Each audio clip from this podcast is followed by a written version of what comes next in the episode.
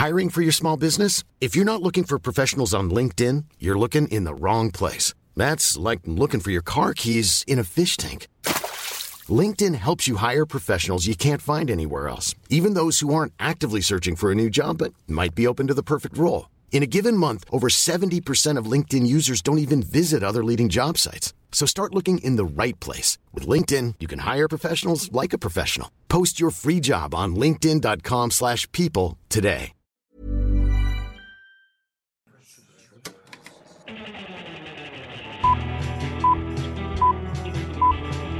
Saca el fanboy que tienes dentro. No tengas miedo de enojarte. Esto es el Club de los Amargados. Señores, señoritas que nos escuchan, lamento informarles que están muy cerca de las últimas transmisiones del Club de los Amargados porque el señor Sergio Muñoz ya no tiene tiempo para nosotros. Ya, Ay, ay. ya creo que es demasiado ocupado, demasiado Pobre exitoso, así que decide que en los momentos donde mi mamá me trae mi fruta, mi desayuno, dice, no, ¿sabes qué? A la fregada con tu fruta, quiero grabar ya, no tengo tiempo otros días. Donde mi So- mamá, ah, o sea, tú, o sea, agarras a tu mamá de sirvienta. ¡Ay, ay, cálmese! Como si cuando tú vinieras aquí a Delicias no hicieras lo mismo. Pues así que mi mamá me traiga fruta. Y Ay, pues me trajo un desayuno, amore tipo infeliz, que no, que no me pueden dar un desayuno feliz y a gusto. Feliz, ok. No, pues sí. nomás quiero que Perdón sepan por- que ayer domingo le dije a este tipo, ¿qué? ¿Ya estás listo para grabar o qué? A las cuatro. No, le dije, ¿a las cuatro o qué?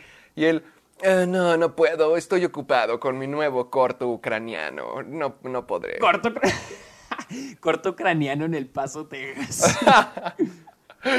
Así es, señores. El, el amiguito ya se emocionó, ya Josefina le quedó chico, ya, ya no le importa nada lo demás, quiere seguir haciendo más y más y más cortos. Sí, es que ya uno empieza así, ya quieres hacer más, nomás que sí, sí, sí está cansado. Ya creo que este va a ser. Voy a dejar, voy a esperar un mes, un, dos meses para descansar porque. Ay, sí está muy cansado, la neta. Déjanos algo a los demás, déjanos ideas a los demás. Oye, Porque- pues. Me- me- me- menciono todo esto con la intención de que sepan que en esta ocasión del Club de los Amargados vamos a tener las noticias de siempre. Bueno, no las noticias de siempre, sino noticias bastante buenas. Pero además, el tema que tenemos planeado para ustedes para el final del programa es que Sergio y yo les vamos a compartir cuáles han sido nuestras experiencias grabando. O bueno, nuestras experiencias incluso viendo a más gente grabar. Porque Así en mi caso no sé qué, qué oportunidades haya tenido Sergio, porque sé que ha visto muchas productoras allá en El Paso, lo que me has contado de, de Filmscope o Cinemascope. Ah, eh, Double Scope. Double Scope, Double Scope. O sea, ambos hemos tenido varias oportunidades, ya sé Sergio con varias productoras, a mí me han invitado a algunos cuantos sets de grabación y también Sergio y yo hemos tenido una pequeña experiencia grabando nuestros propios cortos. Nuestros propios cortos. Ajá. Además, así que además de todas las noticias que tenemos para ustedes de esta semana, también les vamos a platicar cómo ha sido nuestra experiencia grabando, cómo lo hacemos, qué es lo que conocemos, qué es lo que hemos visto, para que estén bien, bien emocionados. Porque además tenemos noticias muy buenas, como... Tenemos, pues, como sabrán, siempre hablamos de esta película. Y es como que la... fre- la, Ya, la- el nuevo Joker, el nuevo Irishman. Ajá, la nueva Joker. Ah, exacto, exacto. Y la nueva... Ah, no, pues también, ya la otra. No Time to Die. Ah, Tenet, sí es cierto, Wonder todavía no se Woman, muere. Ya tienen, ya tienen nuevas fechas de estreno. Sí, Tenet tiene nueva fecha de estreno. Ya se dio, Así ya que se vamos a dio. hablar de eso. Se rindió. Ya salió el nuevo tráiler de Bill y Ted, la nueva película de Keanu Reeves, la, la tercera entrega de esa franquicia. Claro. Tenemos las nuevas reglas de la academia y Uh, también pues hay nuevas reglas cada mugre semana, que estos tipos no saben qué están haciendo. Y este los cambios que está haciendo HBO Max, algunas de su, o sea, ahorita algunos, mucho de su contenido, hay algunos cambios que han estado haciendo. Así que vamos a hablar de eso durante este episodio, más aparte del tema de esta semana que es nuestras experiencias en filmaciones, incluso nuestros propios cortos. Sí, para no, que se- no incluidos TikToks, no hay TikToks aquí. Uy, ¿te acuerdas cuando dijimos, cuando estábamos discutiendo las posibilidades de hacernos un TikTok? No, es que, es que, es que ayer estábamos grabando, es, es que ayer estábamos grabando aquí afuera Y llegó un vecino y nos dice, están grabando un TikTok. Y luego Fernando, y, Fer- y luego Fernando, Fernando, mi roomie, que es el protagonista de Josefina, le dice de que, nada, no caímos tan bajo. Y le dice el vecino, pues es que yo ya grabé como tres. O sea, básicamente te estaba diciendo que ya se rindió en la vida, que él ya cayó bajo. Sí, él, él li- literal lo dijo con ese tono, incluso lo dijo con ese tono. Pues yo, ya- yo ya caí, grabé ya tres. Y luego Fernando está que, verga. Ay, maldito Fernando. No, es que me acuerdo cuando, para la gente que nos está escuchando, Sergio y yo discutimos la posibilidad de hacernos un TikTok, pero queríamos revolucionar la plataforma, queríamos hacer mini cortos ahí, pero él creo que ya No estamos muy lejos de que no hay eso sea posible. Sí, no, es que... Sí, eh, mira, te voy a ser honesto. He visto unos muy buenos. Por ejemplo, hace, hace poco vi uno donde un tipo simula que habla con él en el pasado y le advierte sobre el coronavirus. Está muy, no sé si algunos de ustedes lo han visto, pero está muy bueno, se me hizo súper chistoso, estuvo buenísimo. Y así he visto algunos, o sea, he visto algunos muy buenos y hay unos que, que nada, o sea... No, bueno. ay, ay, Al- al- algunos, algunos, bueno. no, es que, o sea, o sea, es que yo siento que en Twitter aparecen los mejores. O sea, es como que ahí van a salir O los pero más cringe a- también. Ajá, ajá, ajá. Eh, ahí han salido unos, no vamos a mencionar de quiénes, pero yo creo que ya todos sabemos de quién hablamos. Y este, pero si te metes a TikTok, sí es de que, mm, o sea, yo creo que te tarda un chingo en, sal- en encontrar En unos encontrar buenos. uno bueno. uy, ya. De hecho, una de las principales razones por las que ya quiero que se acabe este coronavirus, ya quiero que la gente deje de perder el tiempo con TikTok. Con TikTok. Sí, es que siento que yo, yo, yo tengo una conspiración de que todo el coronavirus fue para que la gente aceptara a TikTok y convertir a todos en masas sin creatividad. Pues de hecho, pues, creo que TikTok es de una compañía china. ¡Ah! Los puntos se unen. Oh. No se crean, no se crean, esto no es Infowars, así que no, no vamos a hablar de Créeme, nos van a insultar más con todo esto que con, que con el tema de la semana pasada del racismo Ya y los problemas sociales. Sí, no, ese ese es un mal chiste, es mal chiste, mal chiste, olvídalo. Pero bueno, señores, esa voz preocupada y aguardantosa que escuchan es la del mismísimo señor Sergio Muñoz. Gracias, gracias, gracias. Y la otra voz que es del mismísimo Gastón, ah, no, perdón, ¡Ay, Héctor Alfred- Portillo. ¡Wow! ¡Wow! Sergio hablando de Disney sin quejarse. ¿Qué es esto? Pues es que te la pasas, te- creo- Gastón es tu, ¿qué, villano favorito? Se me hace que es tu personaje Sí, favorito de Disney, Creo ¿no? que es mi Y personaje. vestiste, Es mi literal, personaje favorito de Disney. Vi, vi tus historias en, en Instagram, o sea, era de que está vestido de Gastón, o sea, como que demasiado obvio. No spoiles mi próximo video, no lo spoiles. oh, ¿tú no lo subes? No, ¿el, el de las canciones? Sí, el de las canciones ya lo subiste, ¿no? No, nomás subí la primera parte, todavía me falta la Ah. otra parte. Oh, es que eran ok, 32, ok, ok, son ok. 32 canciones las que me puse a, Oh. a grabar. O- ok, mi pregunta es, ¿sí, sí les cantaste? Las canté, no, no, no, no canté, bailé algunas, canté otras y en otras solamente hice chistes malos. Eso es en el, en el negocio en el que estoy. Eso es lo que hay de comer. Pero, me sor- amiguito, me sorprende muchísimo que estuvieras pendiente a todo eso. Yo, yo cada vez que pienso en Disney siento que tú explotas o te prendes en fuego. No, o sea, no. Güey, trabajé para Disney. No, pero siempre buen- saliendo buen punto, buen quemado del edificio, pues, no. Es cierto. Lleno de odio. Yo todavía me acuerdo cuando fuiste a Disney con Luisa Infeliz, que yo debí de haber estado en ese viaje. Sí, y te invitamos, te invitamos. Ay, pues no tenía dinero, acababa de ir a varios viajes. Sí, sí, me acuerdo que fuiste. pues, Es que te la pasas viajando. Deja de viajar. No, pues gracias, ya me echaste la mala suerte que ve cómo estamos todos. Ya todos nos quedamos aquí en casa, espero que estés feliz. Ya nadie viaja, ya nadie viaja. Uy, Pero bueno, creo que- estamos en. eh, yo, ahora sí lo anuncio, lo anuncio.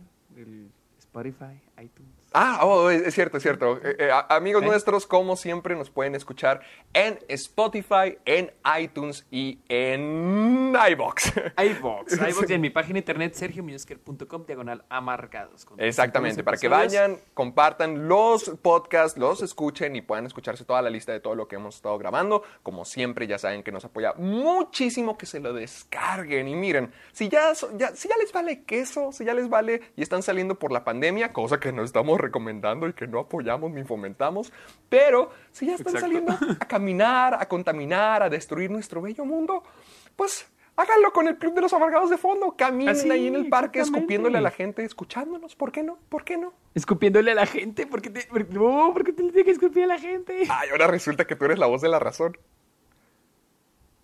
Es que como que eso de escupirle a la gente, como que no. Ah, bueno, bueno, ya, ya escucharon las recomendaciones de seguridad de Sergio, pero al menos sí descárguense el programa para poder escucharnos donde quiera que vayan. Ah, si, si ya son de la clase de personas que están teniendo citas en carros, entonces, pues qué mejor manera que ir a un mirador, estar con tu chica, tocarle una pierna con tu mano y decirle, hay que poner el club de los amargados.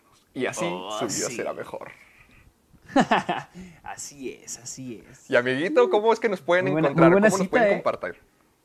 Ah, nos pueden poner en, en Twitter e Instagram con el hashtag Soy Amargado para que podamos ver sus publicaciones, a veces sus preguntas, a veces sus comentarios. Me, me gusta el hecho de que a veces decimos algo y lo preguntamos de que si alguien sabe de esto y luego nos lo ponen ahí de que no es así. Por ejemplo, alguien, creo que Ah, hace... sí te corrigieron, ¿verdad? Que pusiste gracias por la información. No, no, no, no, no. No me acuerdo si me corrigieron, pero agre- agregaron algo de información. Pero me acuerdo muy bien que no fue, creo que la semana pasada pregunté sobre cómo se festejaba el Día de Muertos Ah, sí, sí, en sí. otros lados del país. Y, al- y alguien sí dijo, aquí en mi, en mi ciudad se festeja de esta forma. Y, y sí es muy similar a como se ha visto en algunas películas gringas, o sea, de que se pintan, hay desfile y es algo grande. Y dije, wow, entonces esto sí pasa en México. Sí, sí pasa, pero no, pero como en que- creo que Chihuahua. la persona era de que Guanajuato, de Michoacán, creo. Sí, creo que sí. Sí, sí, Sí, sí, o sea, era más sí, acá en el norte. Sí, acá en el norte no, no, no se festeja. Sí, aquí nadie se pinta, pero ay, para que vean, ustedes, gente que nos escuchan y además que utilizan el hashtag, nos están volviendo más intelectuales, para que vean que, que sí los escuchamos y los compartimos y además nos hacen mejores leemos. personas. ¿Y qué? Y los leemos. Ah, también, también, también. Y además que nos estamos compartiendo. ¡Ah! Nos estamos compartiendo yo memes todo el tiempo. Quien quiera que haya Oh, hecho sí. el meme del profe Cristóbal, ¡Ah, estuvo gracias. buenísimo, me ataqué risa, estuvo muy bueno. Estuvo hermoso, nos lo compartí, me lo compartió Sergio y fue como que, ay, sí, sí, es totalmente real. Así que sigan con sus Oh, fue- memes porque nos encantan y nos lo estamos compartiendo todo el tiempo. Así que ya saben, utilicen el hashtag Soy Amargado para poder ayudarnos. Creo que eso es todo, amiguito. es. Creo que ya podemos Sí. empezar. Llévame Empezar. lejos. Empecemos con Tenet. Al fin, al parecer fin tenemos resolución de este tema.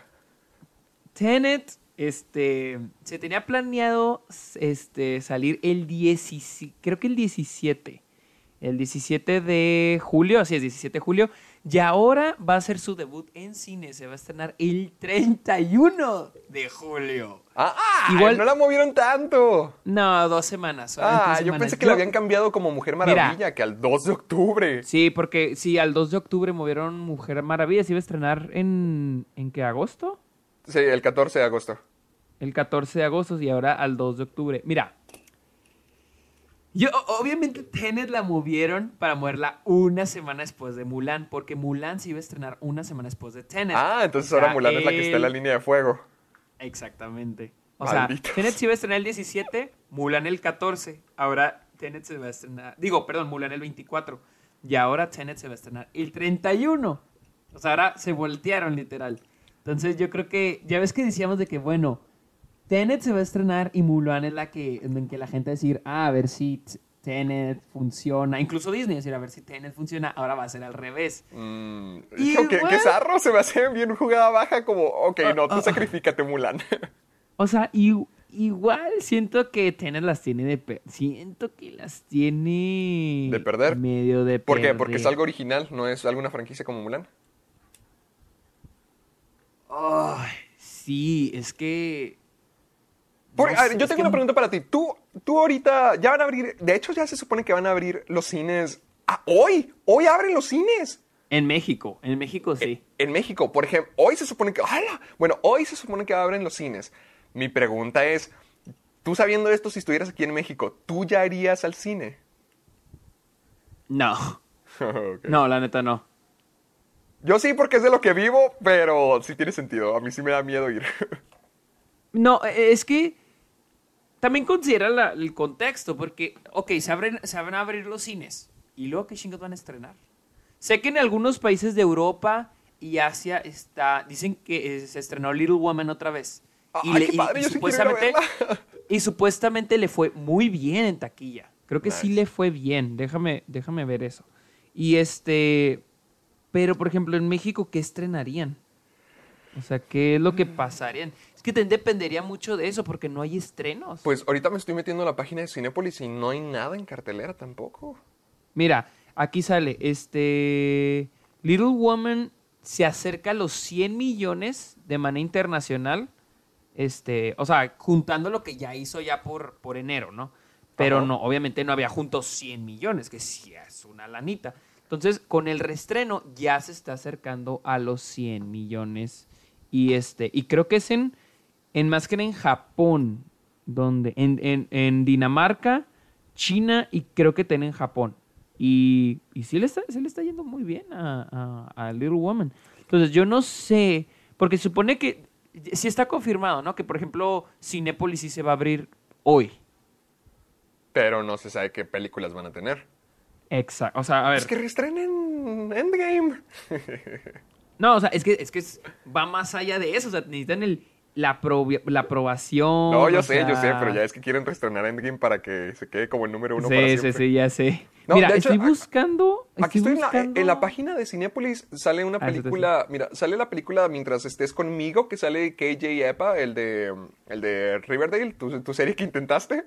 Y Eh, pero, pero en Chihuahua. no, o, o sea, en la, en la interfase principal de, de Cinépolis, me pongo cinépolis.com se, y ahí ah, sale. se supone que, que Portrait of a Lady on Fire está en ¡Eso! ¡Me la México. quitaste, maldito! Sí.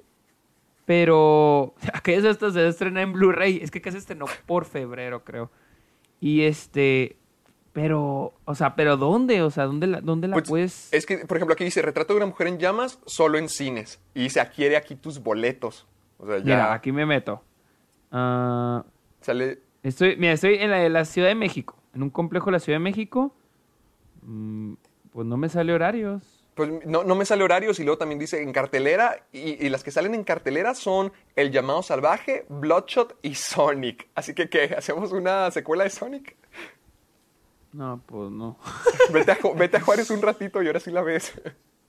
Oh, o, o sea, está en Juárez. No, no, no. O sea, no, nomás digo porque tú estás en El Paso. Oh, ok. Mira, Pero por ejemplo, yo- en yo Ciudad siento- Juárez no me sale nada.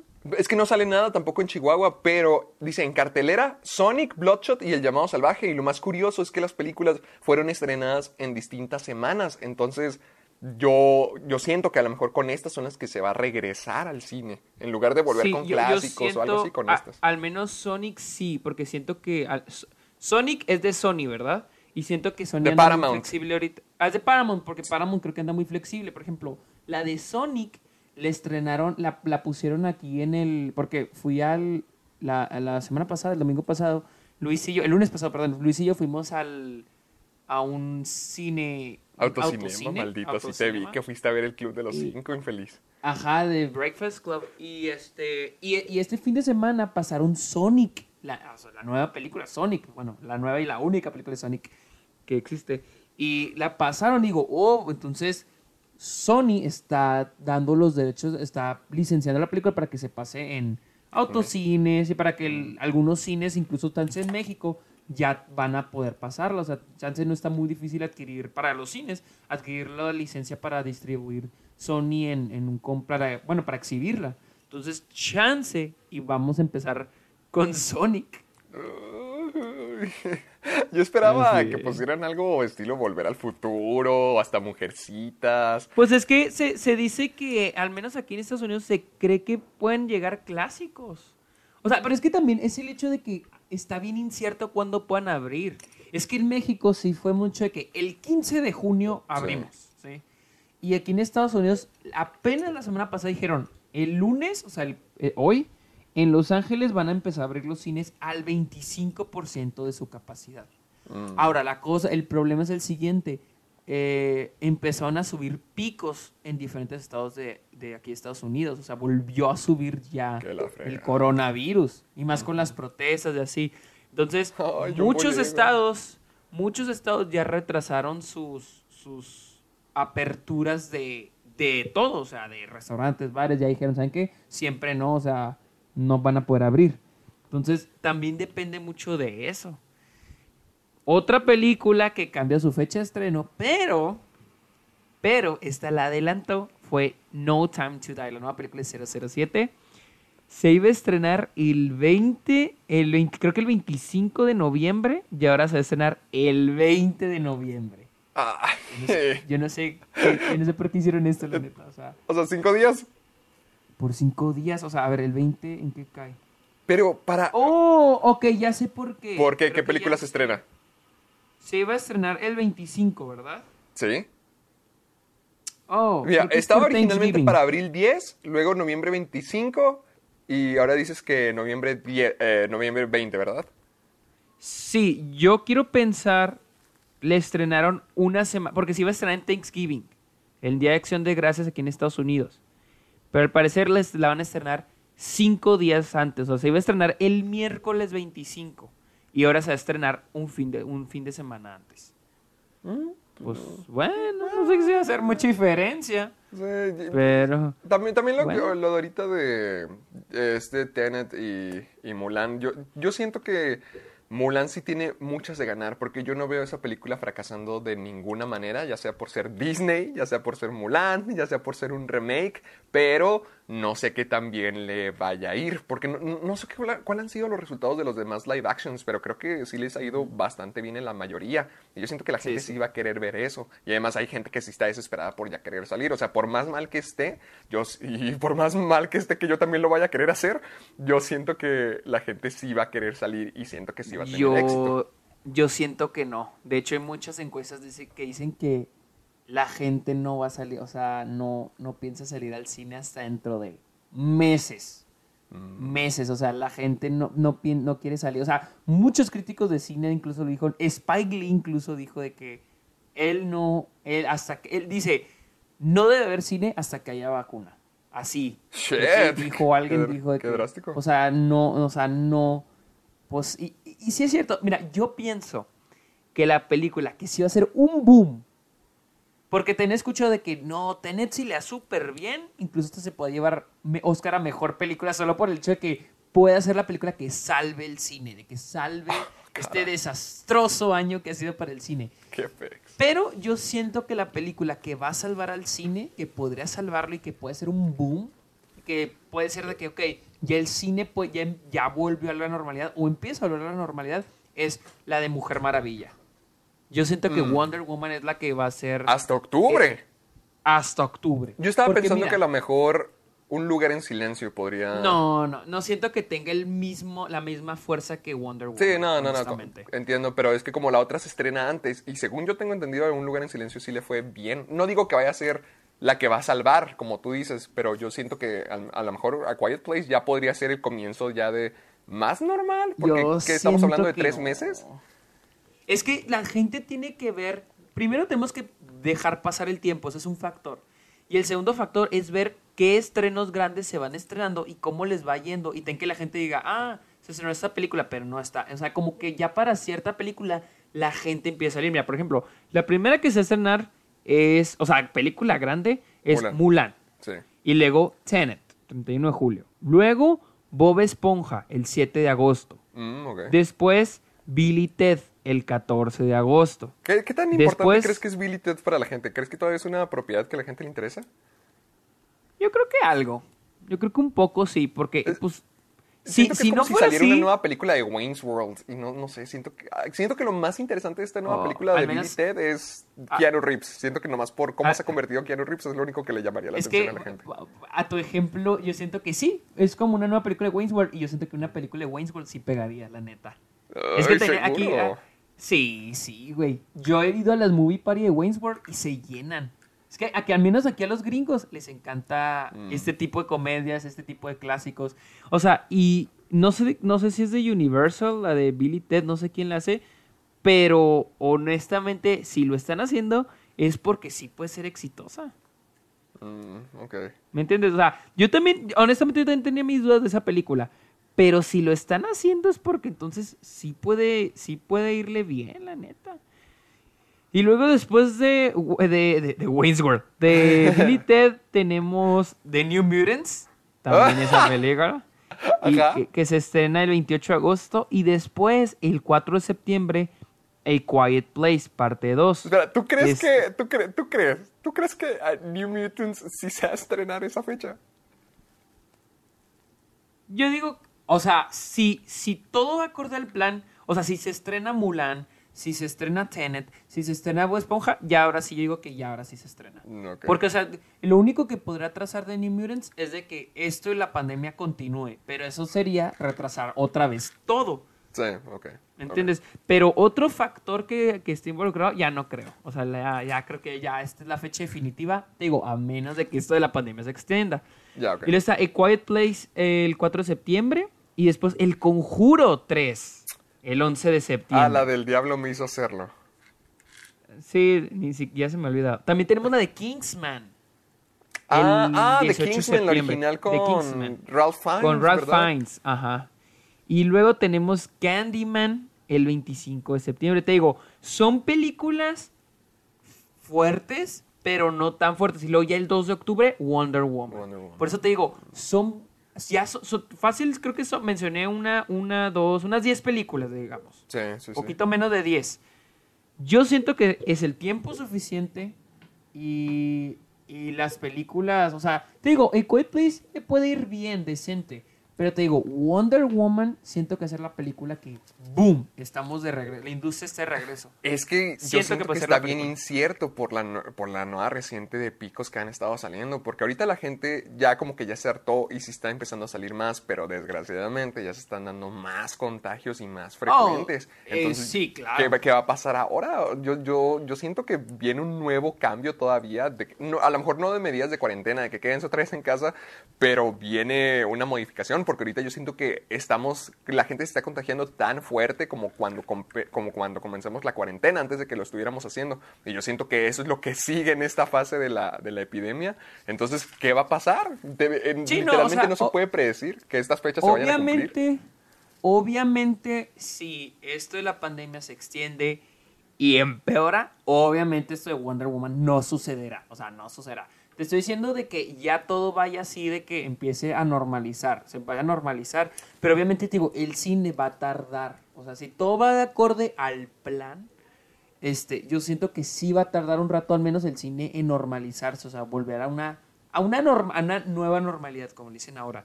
Porque pues sí, de que su normalidad anterior es muy difícil que vuelva. O sea, porque ya va a haber menos gente en salas por, incluso por higiene, va a haber este, medidas de salubridad más, más fuertes, entonces... Pero si te digo, si el plan continúa de esta forma y todo va saliendo bien, yo siento que Wonder Woman va a ser la película que, boom, esta sí, de que aquí vuelve la gente ya a los cines. Porque esto de volver a los cines, yo creo que no siento que la gente diga, ay, por fin, ya vamos a salir, vamos. No, o sea, yo creo que la gente, a pesar de que los cines abran, van a andar con miedo. Y ese miedo se tiene que quitar poco a poco, poco a poco, poco a poco. Y siento que con Wonder Woman, te digo, si el plan sigue así, acorde a todo, yo creo que Wonder Woman sería la indicada. Pero sí, como dices, si todo se da la chingada, pues. Hasta las mismas películas, como dije, con The New Mutants, todas las demás se van a volver a retrasar y se van a volver a retrasar. Y. O sea, imagínate que se retrasen y se retrasen y se retrasen hasta llegar al punto de que ya ni pedo a estrenarlas en on demand. Ay, no. No, no, no, no, no. no. Sí de- estaría que- muy triste. Yo espero que sea como James Bond este pex, que no sea momento para morir, ni para nosotros, ni para el cine. Y, y, ah, vamos a tener que seguir viendo simplemente. Es que esto es muy incierto. Ya, ya entiendo la desesperación de Christopher Nolan. Hasta que, es que como tú dices, no va a haber un punto donde digamos, listo, ya está. Tanto como nosotros como la industria vamos a ir tentando. Y para cuando eso llegue, pues quién sabe qué cosas habremos pasado. O sea, creo que es imposible ya estar haciendo predicciones de cómo va a estar lo- el panorama del cine. Sí, la neta, sí. La verdad, sí, sí. Está, como dices, está muy incierto todo esto. Está súper, súper incierto. Pero, Pero Bueno. bueno, mejor pasemos al siguiente, al- al- a lo que estábamos hablando. y hablando de la pandemia y de todo este problema. todos Oh, que la, ahora qué otra cosa perdimos. Porque ya vi que cancelaron la, la, la celebración de Star Wars. Sí, vi que ya la cancelaron. ser hasta, y, y que va a ser hasta el 2022, creo, agosto 2022. La fregada. Hasta en dos años va a ser esto. En una Pues al galaxia muy, parecer, muy la, lejana. la Comic Con va a, estar, va a ser virtual este año y va a ser gratis para los que quieran parte- salir en la Comic Con. Creo que gratis, esta va a ser mi única oportunidad en toda la vida de finalmente conseguir Funko Pops de la Comic Con y además asistir a ella. ¿Te acuerdas cuando quedamos en ir a la Comic Con hace dos años? Y ay, ¿a poco no estás agradecido que no fuimos? ¿Por qué? Tú sí dijiste que estuvo ir. muy gacha. Bueno, sí, no estuvo muy gacha, pero no hubo muchas cosas. O sea, sí, fue no, cuando... tú- tú- acuérdate que tú No, dijiste fue el que casi no fue el no fue pasado, nadie, que no anunciaron nada. Sí, no, y que muchos empezaron, o sea, muchos se han estado, o sea, es que últimamente siento que ya muchas, este, pues muchos están saliendo, por ejemplo, Disney ya no está poniendo mucho porque ellos tienen Por su propia D23, celebración, tienen, sí. tienen la D23, este, al parecer DC no va a participar porque van a tener su evento a finales del año también. Ah, o sea, ellos van a hacer su creo. propia convención ahora. Exacto, creo algo, algo así leí, que, que DC no va a participar. Oh, y luego, y luego este, creo que en ese entonces Warner no, pues, no tenía películas para poner. ¿Qué opinas de todo eso que ya todo el, todo el cada no sé, cada compañía, cada propiedad está haciendo lo suyo propio, porque también con el streaming, también con esto, siento que lo padre era poder tener todo en un solo lugar, o sea, ya sea de streaming o hasta las convenciones, pero pues ya también me dices que cada quien está haciendo la suya, ya cuál Sí, es el punto, pues es ya que- es competencia en todo. Pues es que, o sea, es que siempre com- O sea, que no siento que sea competencia, pero si tú tienes, ah, por ejemplo, Disney, si tienes toda esta bola de propiedad intelectual que es Marvel, Star Wars, este, Pixar, o sea, tienes todo esto, tienes Disney Channel, todo, todo lo que puedes encontrar en Disney- Plus, lo puedes poner en una convención para ti, pues no lo veo mala idea, honestamente. Igual Warner, si tienes un chingo de propiedad intelectual, pues haces tu propia convención, ¿entiendes? O sea, ¿para qué? Porque yo siento que Comic Con ha de cobrar, tienes que pagar, y luego, pues yo siento que Warner, Disney, no siento que, no siento que sea tanto por competencia, pero simplemente el hecho de que vamos a concentrar todo lo nuestro en esta nueva convención. O sea, para fans de DC, para fans de incluso Harry Potter, para fans de Lord of the Rings. O sea, e- en- yo entiendo, no siento que sea tanto por competencia, pero a veces dices, pues, ¿por qué ir a la convención de alguien más a poner mis cosas cuando yo ya Cuando tengo los recursos para hacer mi propia convención? pues y dices, "Mm, pues, buen punto. O sea, la neta sí es, sí es cierto.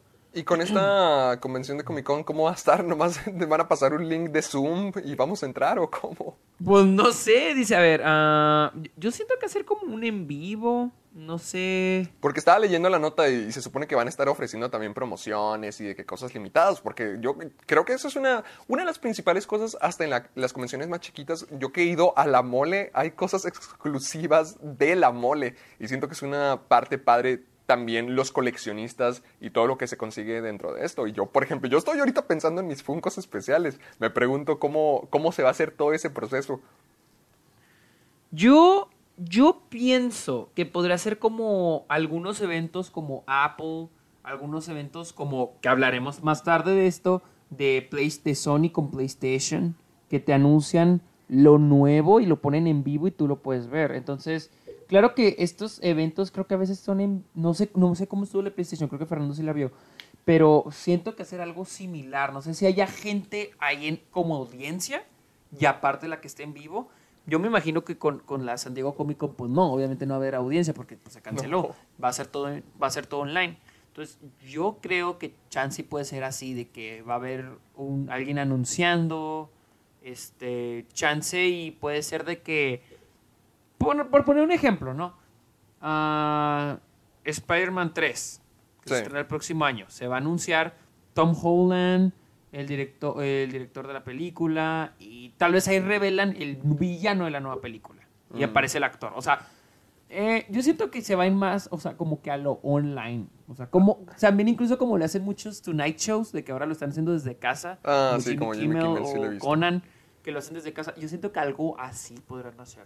Va a, estar, va a estar medio triste porque es que la parte padre sí, de... sí, la- honestamente sí va a estar muy triste. Sí, es que la parte padre es estar ahí. A, a mí, genuinamente, cada vez que voy a una convención, lo que más me emociona, más que descubrir cosas nuevas o comprar, es los cosplayers o convivir con toda esa gente. Sí, es que, Es exacto, es la, convi- es la, la convivencia, es lo, que, es, lo, es lo padre, la Sí, convivencia. sea, estar en es- un lugar donde puedes compartir lo tuyo, donde te sientes cómodo, siendo fan de lo que seas. O sea, eso es muy Ajá. genial. Pero pues a ver cómo le hacen, porque estoy leyendo que también van a tener actividades donde los fans van a poder participar desde sus propias casas. A lo mejor pueden integrar gente como en los en vivos de que meten personas al azar o cositas así. A lo mejor hay oportunidades de ganar cosas todavía. ¿Quién, quién sabe? O, o sea, ¿cuándo es la fecha? Porque bien y podrían empezar a, a decir, ah, vamos a tener este panel a esta hora. Únanse para poder ganar estos premios o para poder convivir con esta gente o algo así por el estilo. No sé, déjame buscar. Porque va a ser ah, julio 22 al 26. No, pero- no, la. Oh, ok. de- Ok, sí, porque en las mismas fechas de la Comic Con, 22 al 26. Yo me imagino que Comic Con ya debe de tener este. Pues algo planeado, ¿no? O sea. Sí, Ah, pues sí, ya debe ellos ya se propusieron hacerlo virtual, claro que ya encontraron una manera para hacerlo que funcione. Sí, por- porque su ca- la cancelación del Comic Con ya fue hace unos 2, 3 meses, cuando empezó todo este desmadre. Entonces, no, no era como que dijeron, ah, se cancela, pero vamos a hacer online. O sea, duraron todos estos meses como que diciendo, ok, ¿qué podemos hacer para que no quede que borrado este año? O sea, podemos hacer algo online. Entonces- Estaba leyendo que van a permitir que el lanyard, la, la cosita que te pones alrededor del cuello, el badge, va a estar disponible para que la gente lo pueda imprimir y es gratis. Se me hace bien triste, imagínate conectarte y prendes tu impresora para tener tu badge y listo, ya, ya estás en la Comic Con, tu sueño hecho realidad. Ay, ya, ya sé cómo, ay, qué triste. Ahí Sí. sentado en calzones Es que con, sí, con tu badge sí. viendo la Comic Con. O sea, es que sí siento que va a estar muy triste. Sí, sí, o Sí, sea, será es, es muy, lindo el intento, pero que, una o sea, convención sea online y, y que cosas así pasen, sí está como que, ay, ¿por qué? Sí, honestamente. O, o sea, te digo, yo tengo la esperanza de que podrían sacar algo de que, wow, qué chido que hicieron esto, algo nuevo, ¿no? Que se les haya ocurrido algo padre. Pero, pues, por cómo suena y por cómo se ve. ah, Pues mira, la ventaja Sí, es gratis, todos van a poder asistir, no va a haber cosplayers eh, ni acosados ni borrachos, así que pues hay algo, hay algo bueno dentro de todo esto. sí, sí, sí. Pero bueno, vamos, vamos al siguiente. Como decíamos, vamos a hablar de la PlayStation 5, porque ya se anunció esta semana el Play, la PlayStation 5. Eh, El modem. ¿Qué, qué opinas? ¿Qué, qué? Este modem, este... Tiene forma de muchas cosas esta, este PlayStation. Sí, sí, vi que le pusieron cara de Batman, un, un montón de cositas. Y, se anunció eh, Spider-Man Miles Morales. Pero, ¿cuál, cuál es el precio de la PlayStation 5? Porque estuve viendo que iba a costar como 14 mil pesos. Para como está el dólar, se me hace que sí. sí va a ah, costar eso, fuck, porque- esperaba que me dijeras, no, tú, Ah, tú tranquilo. de- déjame, déjame hacer el conteo porque el dólar está como que a 20... Vein- 22 ahorita dólares. lo chequé porque 22 quería pesos, ver cuánto me iba a costar comprar el Last of Us 2 y estaba a 22, creo que 50. Va, va a costar en 11 mil pesos más o menos. Porque ah, se dice que va a costar entre 450 y 500 dólares. Estamos hablando de que eh, el dólar está, digamos, pongámoslo a, a 23 pesos, que esté el precio entonces. Y digamos que sea lo más bajo posible, a lo más alto, por 23. Sería 11.500. Ponle 12 mil pesos va a costar más o menos. Mi- Mira, ahori- ahorita vi que en Amazon se publicó el costo, de así como cuando no ponen el, el producto todavía, pero está la información y al parecer sale que está a 600 euros, lo cual sería, equivalería como a 765 dólares, más o menos. ¿A, a 500 qué? ¿65? No, 765. Ay, güey. Uf. Ay. Y además más los juegos, no se te olviden. Sí, más los juegos. Bueno, el PlayStation 5 va a traer Grande Auto incluido. el Grand Theft Auto 5. Ay, no, otra vez. Yo, mira, yo siento, de esto estábamos hablando Fernando y yo de esto, es de que, mira, aquí estoy viendo y for now se, se estima, o sea, no hay un precio oficial, pero se estima que está entre 400 y 500 dólares. Ay, pues Yo te ojalá, digo- porque sí, sí estaría muy caro. Sí, 600 es mucho. Eh, ¿Qué estabas hablando con Fernando? De que, de, sobre el Grande Foto 5. Es que, Rockstar, ¿cómo explota el Grande Foto 5? O sea, Ah, es muy... ex- Yo, yo, yo lo jugué, yo lo pasé y, y jugué poquito online, pero yo siento que ese juego está viviendo a base de la comunidad online. Y ya no sé qué Sí, tanto, o uf, sea, sí, vivir sí, sí, o claro. como los padrinos mágicos que ya eran zombies. Es que, mira, fíjate, ahorita eh, voy a esto. Siento que Grande Foto 5 va a ser gratis porque ya vieron que la gente está jugando Fortnite o, ¿cómo se llama? Call of Duty Warzone, creo. Ni De que es, es que juegas, es, es como Fortnite, pero de Call of Duty. Y es gratis, online. Dicen, entonces yo creo que van a decir de que no, pues vamos a poner Grande Foto de agrapa y este y, y- y que la gente lo juegue. O sea, ya viene el juego descargado como Fortnite. Tú lo puedes descargar incluso. Y, y tú lo puedes y puedes jugar online. Y Pues esto no va a se me hacer hace que más idea. gente- Para, para un juego que se hizo popular en PlayStation 3, ya que, que ese sea el ciclo de su vida, pues no se me hace mal. No, de hecho, es, es que yo, yo no sé cómo le vaya online, porque yo sigo viendo que Rockstar saca contenido y contenido y contenido y contenido de online y, y contenido para descargar y contenido nuevos, nuevas misiones, nuevos modos de juego para, para online. Entonces digo, pues chance si les va bien. Entonces, si les va muy bien, entonces van a seguir explotando hasta la última gota el Grande Auto 5. Por eso Y va pues venir ya siento que ya lo han hecho un muy Sí, buen pues trabajo sí. todos estos años. Y, y yo creo que por eso van a incluirlo gratis en PlayStation, para que la gente lo juegue gratis y ya, pues, juegue. Incluso creo que leí que la gente que tenga PlayStation Plus ahorita y juegue Grande Auto 4 por los siguientes meses hasta que salga el PlayStation 5, se les va a dar un millón de dólares en su cuenta de Grande Auto. Ah, ah, ah, ok. Ok. Entonces, ya en PlayStation 5 que tú lo tengas, pues ya puedes jugar con ese dinerito y... se me hace entonces, bien. Se, me hace me, bien. se- me hace bien porque digo, ya, o sea, es como querer cobrar cuando ya hay otros juegos online gratis. Entonces sería, ya es como decir de que, no mames, o sea.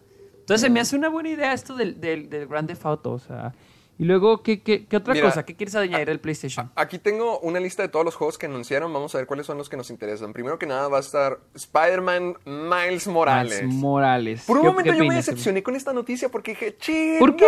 ¿cómo? No, es que estaba triste de que Peter no fuera el protagonista de la secuela, pero ya me enteré que no va a ser una secuela, sino que va a ser como un spin-off, como un extra.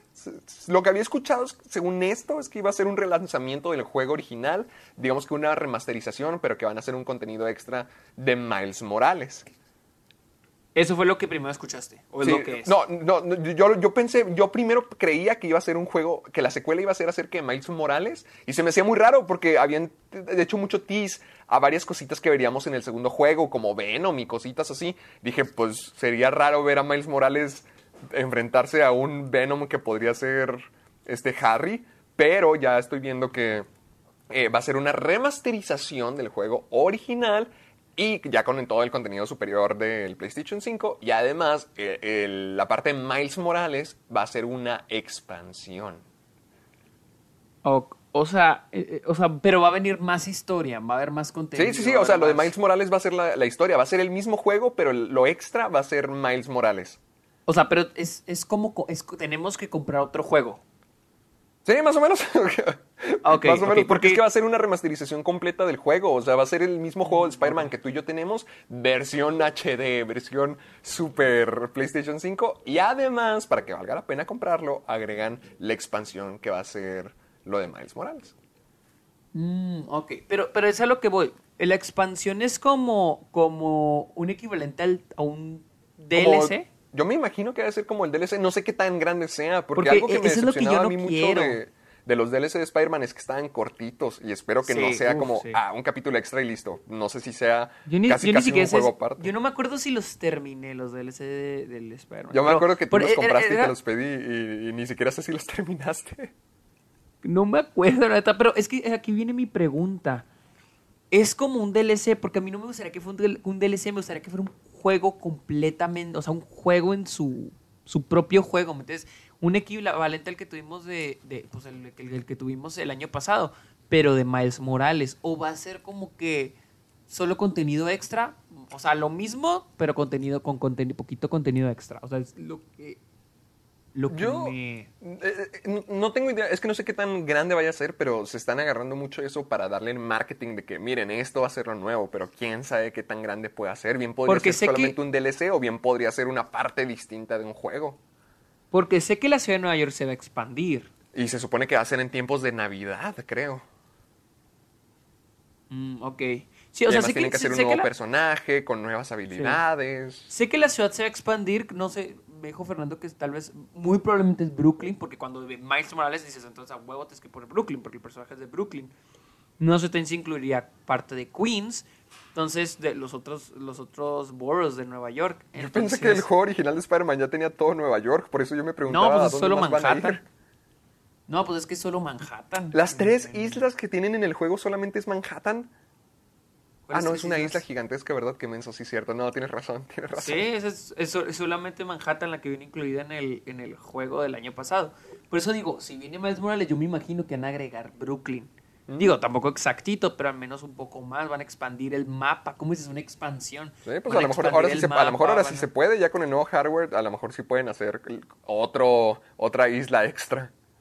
Sí, ajá, exactamente. Entonces, ¡Uh! Eh, eso podemos es- ir a visitar las escaleras del Guasón. Al fin. no, eso, eso están en, en otro lado, bien lejos. ¿No están en Brooklyn? No, eso es en el Bronx. ¡Ah, que la Es fregada! que literal, ver. que- literal es para el otro lado, se queda para arriba. Oh, que la bueno. Para, el- para ahora sí, cuando salga la secuela de Spider-Man, ya vamos a poder visitar las escaleras del Guasón. Dime, ¿qué, qué otros juegos hay? Mira, Sí, está sí, Gran Turismo, pero pues... eh. Ah, sí, Gran Turismo. Godfall.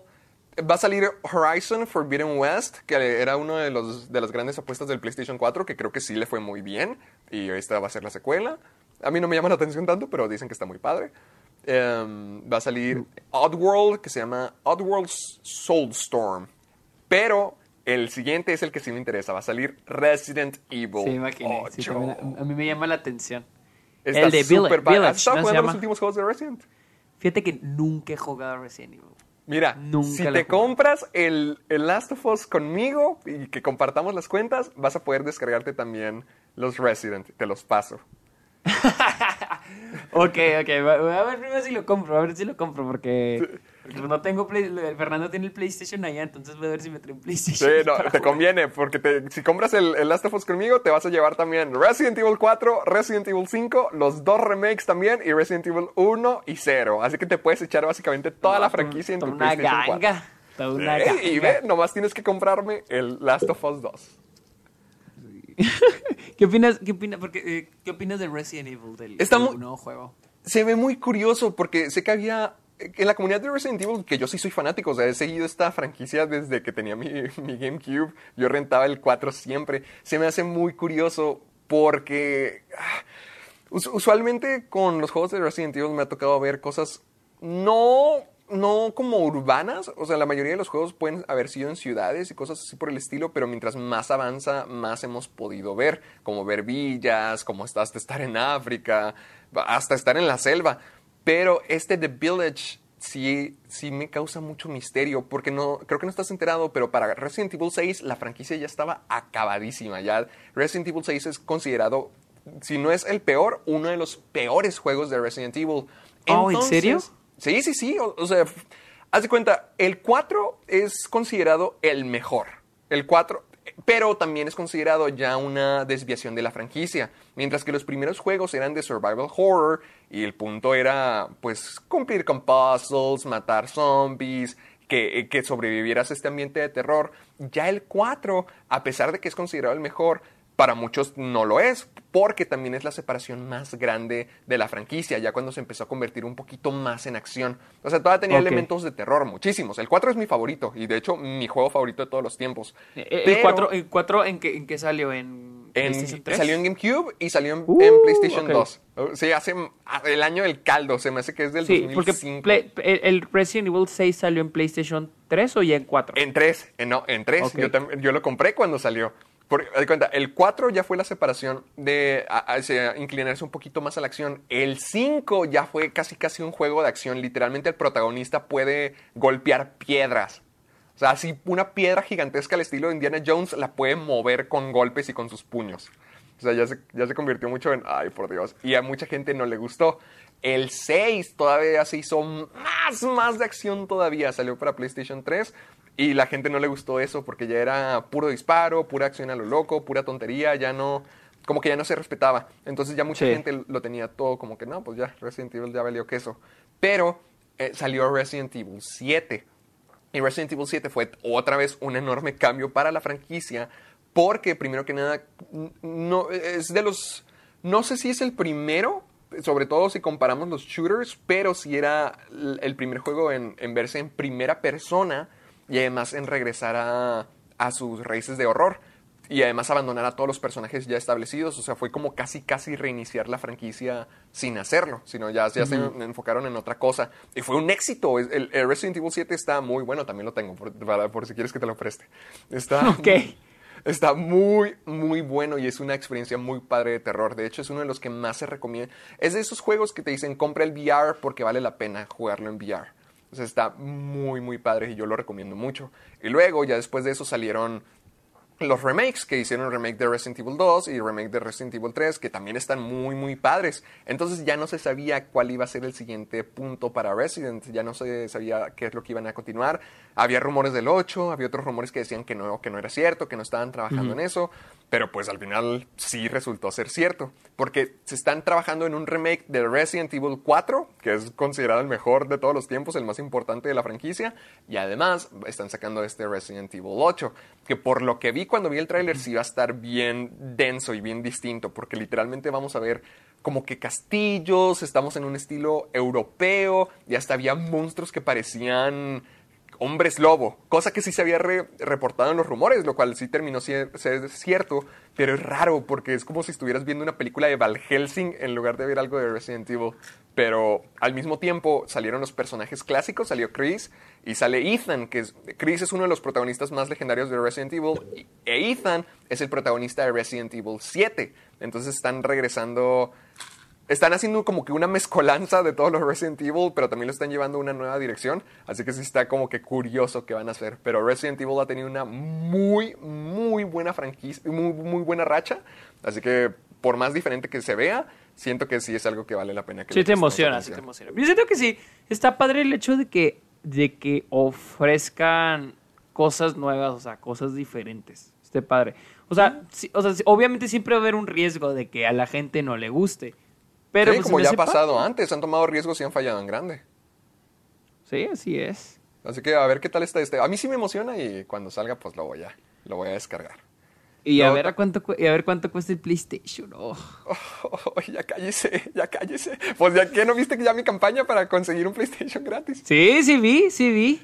A ver si me consigues uno a mí también. A, a ver, Dos. a ver si Sony, si quieren patrocinar al Club de los Amargados, estaremos más que gustosos de hablar de sus juegos cada semana. Podemos hablar todos los episodios de los juegos, no hay problema. No hay Sí, problema. no, no, no hay ningún problema. Luego también salió Demon Souls, que no creo que tenga que ver, no sé si tenga que ver con Dark Souls. No sé, la neta. Pues No tengo ni idea. Sí, a lo mejor podría ser. Eh, luego está Grande Auto 5 mejorado. Un juego que se llama Project Athia. Solar Ash. Ah, Ratchet y Clank van a regresar. Ratchet y Clank son una de las cosas más, de una de las franquicias más importantes que tiene exclusivas PlayStation. A mí me ha tocado jugar un par de juegos y están muy bonitos. También va a salir Sackboy de A Big Adventure. Eh, no sé si te tocó jugarlos. Ay, ¿Cómo se llamaban? Little Home Planet, creo que así se llamaban. No, no, me tocó. Era como que creabas tu propio planeta. Yo tampoco los jugué, pero también era muy importante. ¿Cómo se llama? Little Home Planet, creo que sí se llama. Little Home. No, a ver, a ver, creo que lo escribí. No, a ver, Sackboy, no se llama así. Es. Uh, Little Big Planet. Little Big ah, Planet. ok. A mí no me tocó jugarlos, pero dicen que estaban muy lindos. Y Sackboy fue una de las principales mascotas de PlayStation cuando salió el PlayStation 3. Oh, sí es cierto. O sea, no lo jugué, pero como que sí recuerdo esto un poco. Sí, sí, lo recuerdas ver. Y o sea, ¿y haces tu planeta? Sí, hacías tu planeta. Creo que más o menos así. Podías hacer tu propio planeta y hasta podías descargarte los planetas de más jugadores y te metías y ahí estabas. Estaba divertido. Oh, qué padre. Iba, Y o sea, ¿iban a hacer algo similar? Sí, se llama Sackboy A Big Adventure. No, no sé si sea igual, pero yo que- creo que va a ser un spin-off. A lo mejor ya algo más enfocado al, al Sackboy, al protagonista. Luego, mira, este te va a interesar a ti porque va a salir NBA 2K21. ¿Tú Ah. compras estos juegos de deportes? Yo, yo, yo compré, yo el último que compré fue el del 2018, creo. Y sí me gusta. En el 2018 fue donde agregaron este modo como mundo abierto, pero súper ultra mega chiquito, ¿no? Y es como un barrio donde puedes comprar cosas. ¿El mundo abierto para un jugador de básquetbol? Sí, es como un mundo abierto chiquito, o sea, es como un barrio. Y entonces puedes ir a, un- a las canchas de básquet a jugar, a las retas, puedes comprar cosas. Está, está padre. Y el online dicen que estaba padre, pero, o sea, pero le falta mejoría. El problema es que dicen que el 2019 y el 2020 no hubo mejoría, se quedó estancado, fue lo mismo. Yo, yo sí los compro porque, sí, por ejemplo, hay mucha gente que compra FIFA porque es como que un juego de que, ah, pues ya puedes jugar con otra persona, ¿no? Yo, yo antes jugaba FIFA, pero ya hace años que no juego FIFA. Me gusta mucho el Madden, el de la NFL. Mm, ok. Un Ah. chingo. me- el de la NFL creo que me gusta más que el de, el de básquet. Me gusta más el básquetbol, pero sí me gusta más el de la NFL. Se me hace como que más estratégico, por así decir. También, que ¿qué de deporte a mí no me ha tocado jugar más que los de WWE, que también son de 2K, pero esa también es la crítica de siempre, que es siempre los mismos, lo- el mismo juego, nomás con un roster ya más actualizado. Sí, ah, tú, tú, tú jugaste, me imagino, SmackDown vs. Raw. ¡Ah, señor! ¡Por supuesto! Yo llevo ¿Qué- jugando qué? todos los de WWE desde el 2008. 8, ok, yo es del 2006, creo. ¡Ay! del ¡Qué 2007 o fregados! 6, más o Ok. menos. Pues ¿en qué jugabas? En el Wii creo que salió el de 2007. 2007 creo que fue el primero que jugué. Y Según yo, el este- primero de Wii fue el 2009. en Entonces creo que fue el 2008. A ver, SmackDown Aquí versus Raw. ¿Qué le estoy buscando? 2007. Hijo, ¡Qué memorias! ¡Qué Mira, memorias! estoy buscando el 2006. Es que con la pura portada me guío. Ok, no, el 2006 no fue. El 2007. Creo que el 2007 fue cuando apenas, apenas. Y luego el 2008 ya fue el que. El 2008 Ya, yo el- solía ir a Game... a- ¿Cómo se llama? A Games- ¿Cómo se llama donde rentábamos juegos? Eh, ¿Cómo Al Game, GameZone. Sí, ah, yo solía Sí, ir a a GameZone a rentarlo en PlayStation Yo también, o sea, yo ahí lo jugaba el, dos- el 2007 y luego después salió el 2008. Sí, aparte de... Pero mi pregunta es, ¿te, ¿te gusta... te ¿Tú crees que era mejor antes o ahora con 2K? Porque yo he oído que sí ha empeorado 2K. 3. Mm, con los de la WWE... Tengo... No tengo el más reciente, pero tengo el 2019, se me hace. Ahorita creo que están en el 2020 y es, escuché que el 2020 es lo peor que hayan producido en todos los tiempos. O sea, el Sí, yo peor he oído que... juego. Pero yo oí que no solo es el gameplay, o sea, simplemente tiene un chingo de bugs. O sea, es- o sea se traba, los Sí. monitos se traban. O sea, o- Y los o- gráficos están muy feos también, al parecer. Sí. Sí, no, Yo- a, mí me, a mí lo que más me gusta de estos juegos es el modo de creación, porque me gustaba mucho que podías crear a lo que tú quisieras, literalmente. Literalmente, yo tenía en el WWE 2K14, tenía a Vincent y a Jules creados, a Marty y al Doc. O sea, podías crear personajes de películas, de series, de Ah, caricaturas, de Genial, todo. sí, sí me acuerdo de eso, sí me acuerdo de eso. Eso estaba muy cool, hasta tenía los villanos como Jason, como Michael, y, y era, era lo que más me gustaba, el modo creación. Pero yo no me compré el 20 porque vi que estaba muy, muy gacho. Tengo el 2019 y está padre, pero pues casi ni lo juego. No está tan divertido como los de antes. Los sí están buenos, pero mi favorito siempre va... Mi favorito es WWE 2K 17, no, eh, 14, que es el que tiene a- a- en la portada La Roca. Ese es muy bueno, muy, muy bueno, pero todavía era al estilo de PlayStation 3. Y ya cuando Mm, ca- cambiaron de generación sí se volvieron muchísimo más toscos, muchísimo más limitados. Ya lo más padre era que las gráficas se lucían más reales, pero ya el jugar ya no era divertido. Y al menos sé que puedo decir que los de SmackDown vs. Raw son más divertidos que los de 2K. Es que a mí me gustaba mucho el, el Road to WrestleMania, era lo que me Sí, gustaba. estaban bien buenas las historias, estaban buenísimas. Fíjate que lo- con la NBA, no sé desde cuándo, pero No, pues al parecer siempre estoy viendo. Es que antes yo los que compraba en la NBA no eran 2K, era NBA Live. Como Ah, NBA caray. en vivo. Y era lo mismo, era el mismo juego. Al parecer 2K siempre ha existido, estoy viendo 2000. O sea, los de 2K5. NBA Live eran Hiring for your small business? If you're not looking for professionals on LinkedIn, you're looking in the wrong place. That's like looking for your car keys in a fish tank. LinkedIn helps you hire professionals you can't find anywhere else, even those who aren't actively searching for a new job but might be open to the perfect role. In a given month, over 70% of LinkedIn users don't even visit other leading job sites. So start looking in the right place. With LinkedIn, you can hire professionals like a professional. Post your free job on linkedin.com/people slash people today.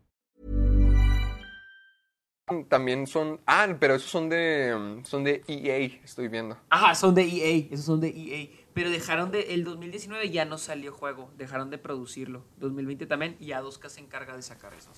Ah, Pero me acuerdo pues que no. yo tenía 2K3, o sea, digo, perdón, 2K3 no. eh, NBA Live 2003 creo que llegué a tener.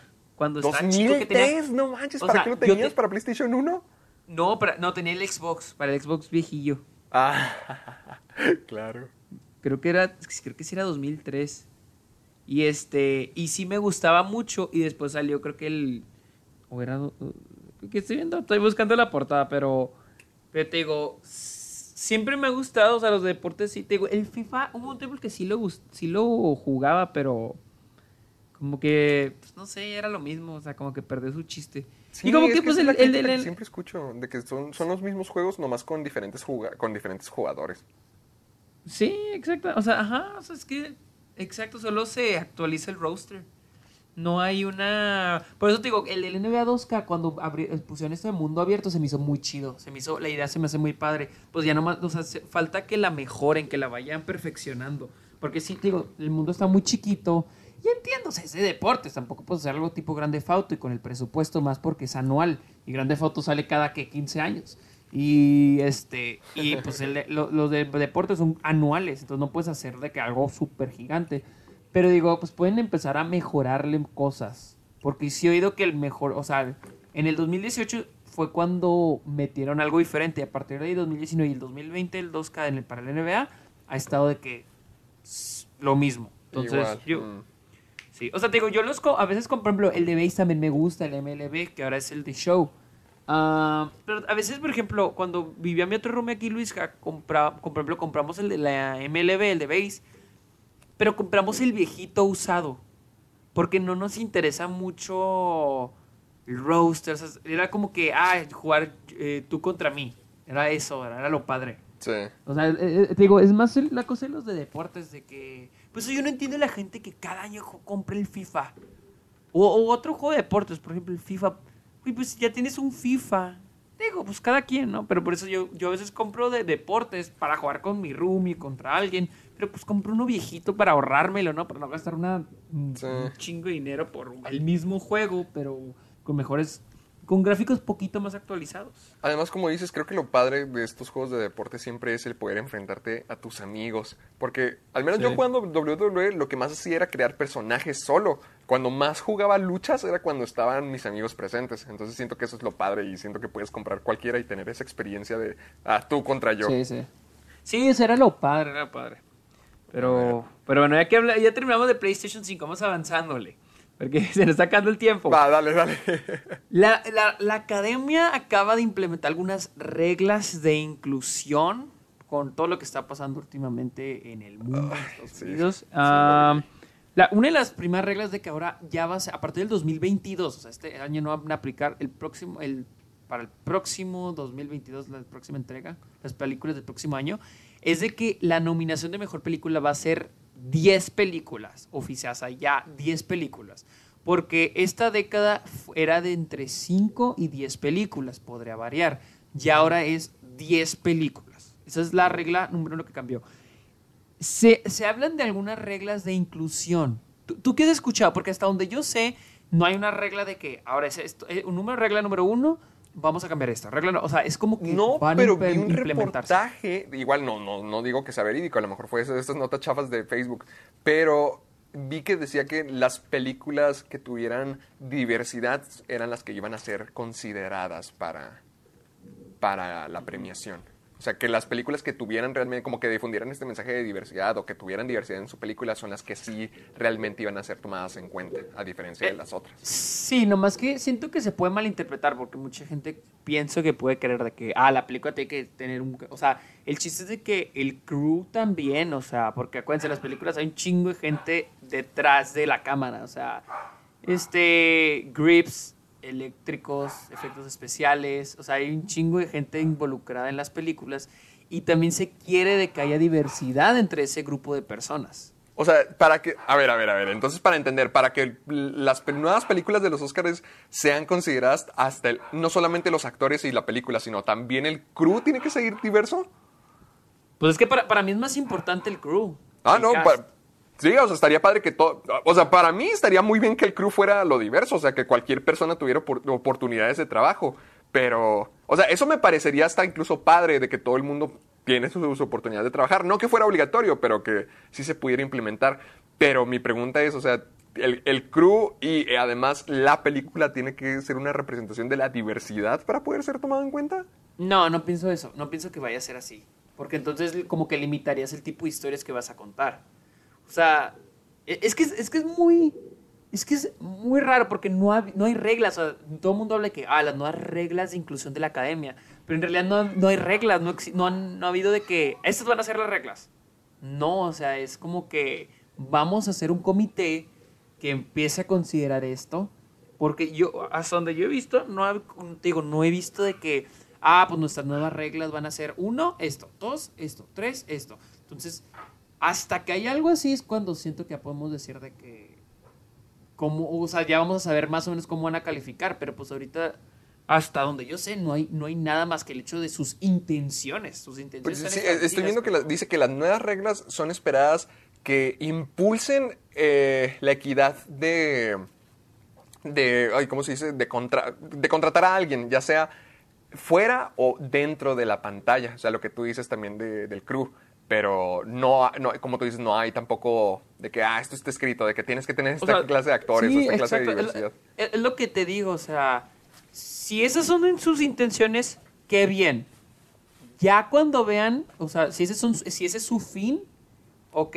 Pero los medios, o sea, el proceso que van a llevar, las reglas que van a implementar, cómo lo van a hacer para crecer. Ah, esta película es diversa, esta no.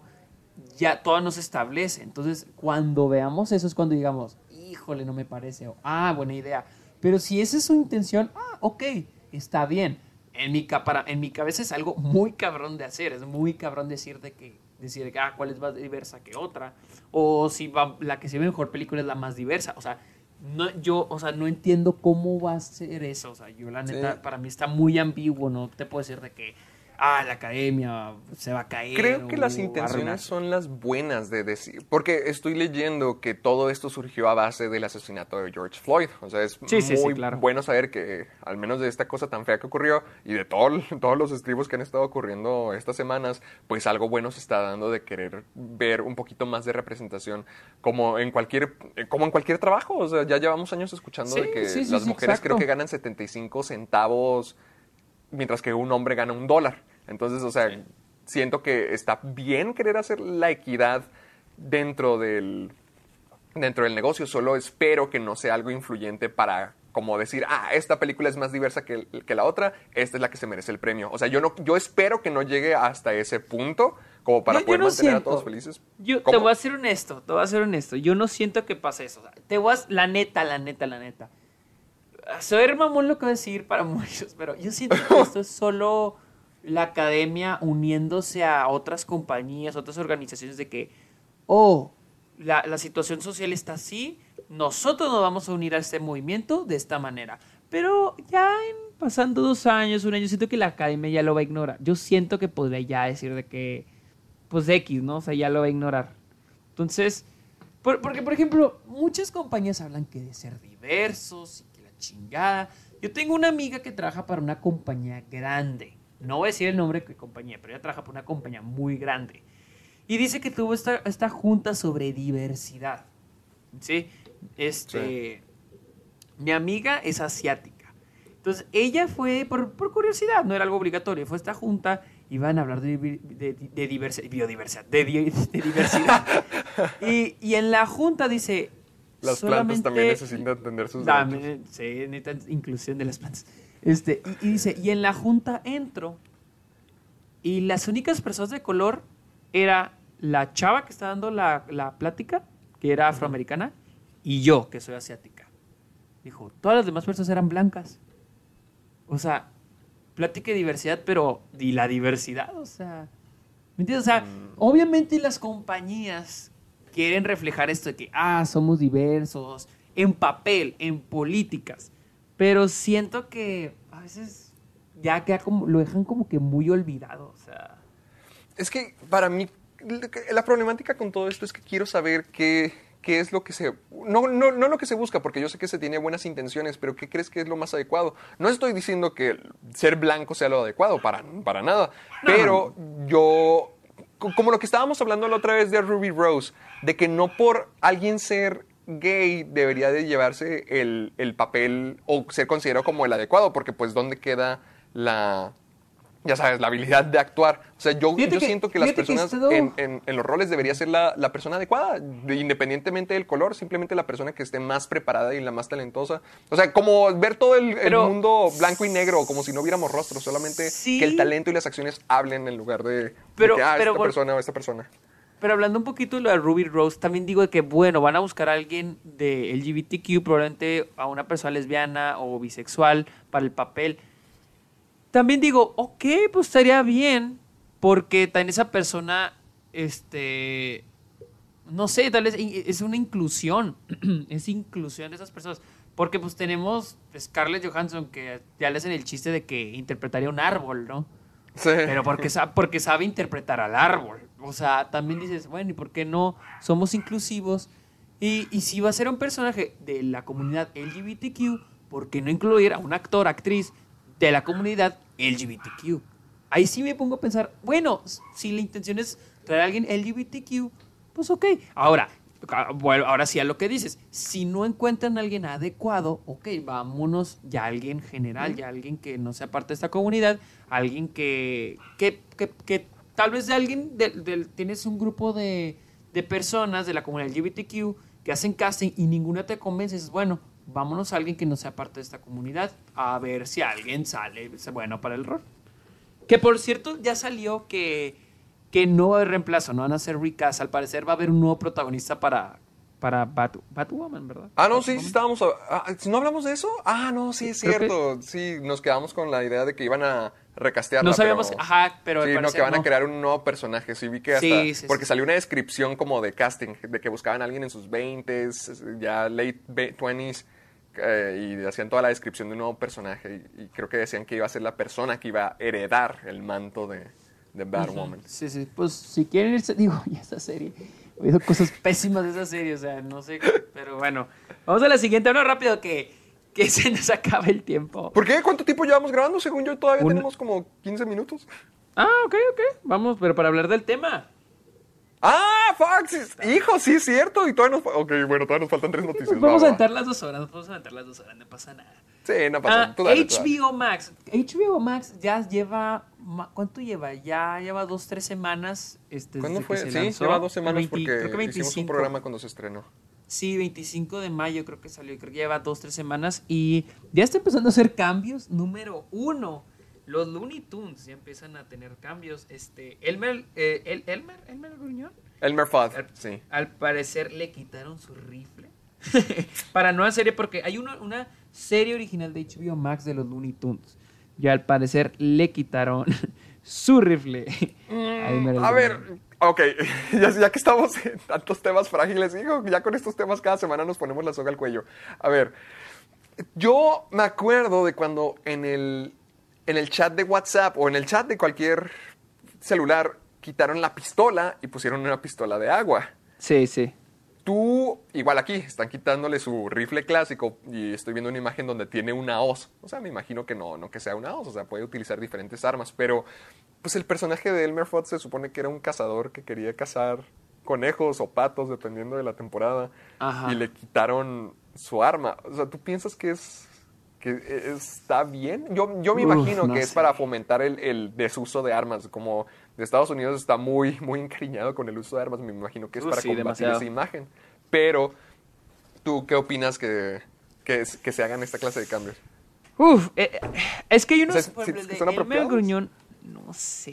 Mira, por Porque ejemplo, he me acuerdo visto que... haber escuchado una vez una regla que ya en las... Yo, por ejemplo, en las películas creo que vemos mucha menos gente fumar. No que dejemos de ver gente fumar, pero según yo ya, ya se ve muchísimo menos. Y, yo digo, pues, o sea, sí entiendo que fumar es malo, entiendo que las armas son malas también, pero lo mismo, siento que ya son muchas agencias, muy, bueno, son mucha pensamiento propio social de nuestros, de nuestros problemas que se que intervienen en lo que debería ser arte y listo. Ay, es que no. Es que también. Son grandes corporaciones, o sea. También tienen que vender. Oh, o Pues, sea, es que ese es el punto, que ¿dónde deja de ser arte y se convierte en negocio? Ajá, exacto. Y para ello, es que a este punto de los Looney Tunes ya no es como que, ah, estamos haciendo arte, es como estamos vendiendo, ¿me entiendes? Esa es la cosa. Hay, hay unos, mira, por ejemplo, el de Elmer el Gruñón eh, o Elmer Fudd. Ok, digo, es ok, pero yo no entiendo, por ejemplo, que Box Bunny ya no tiene los guantes blancos, tiene guantes amarillos. Amarillos. Y pero por alguna razón en específica, como que el, el amarillo representa algo bueno. Es que yo no sé, yo no sé por qué. O, por ejemplo, creo que el coyote tiene nariz roja. o sea, Ah, sí, y antes era negra. Bueno, o sea, esos pueden ser cambios de, de diseño. de estilo. O sea, lo de...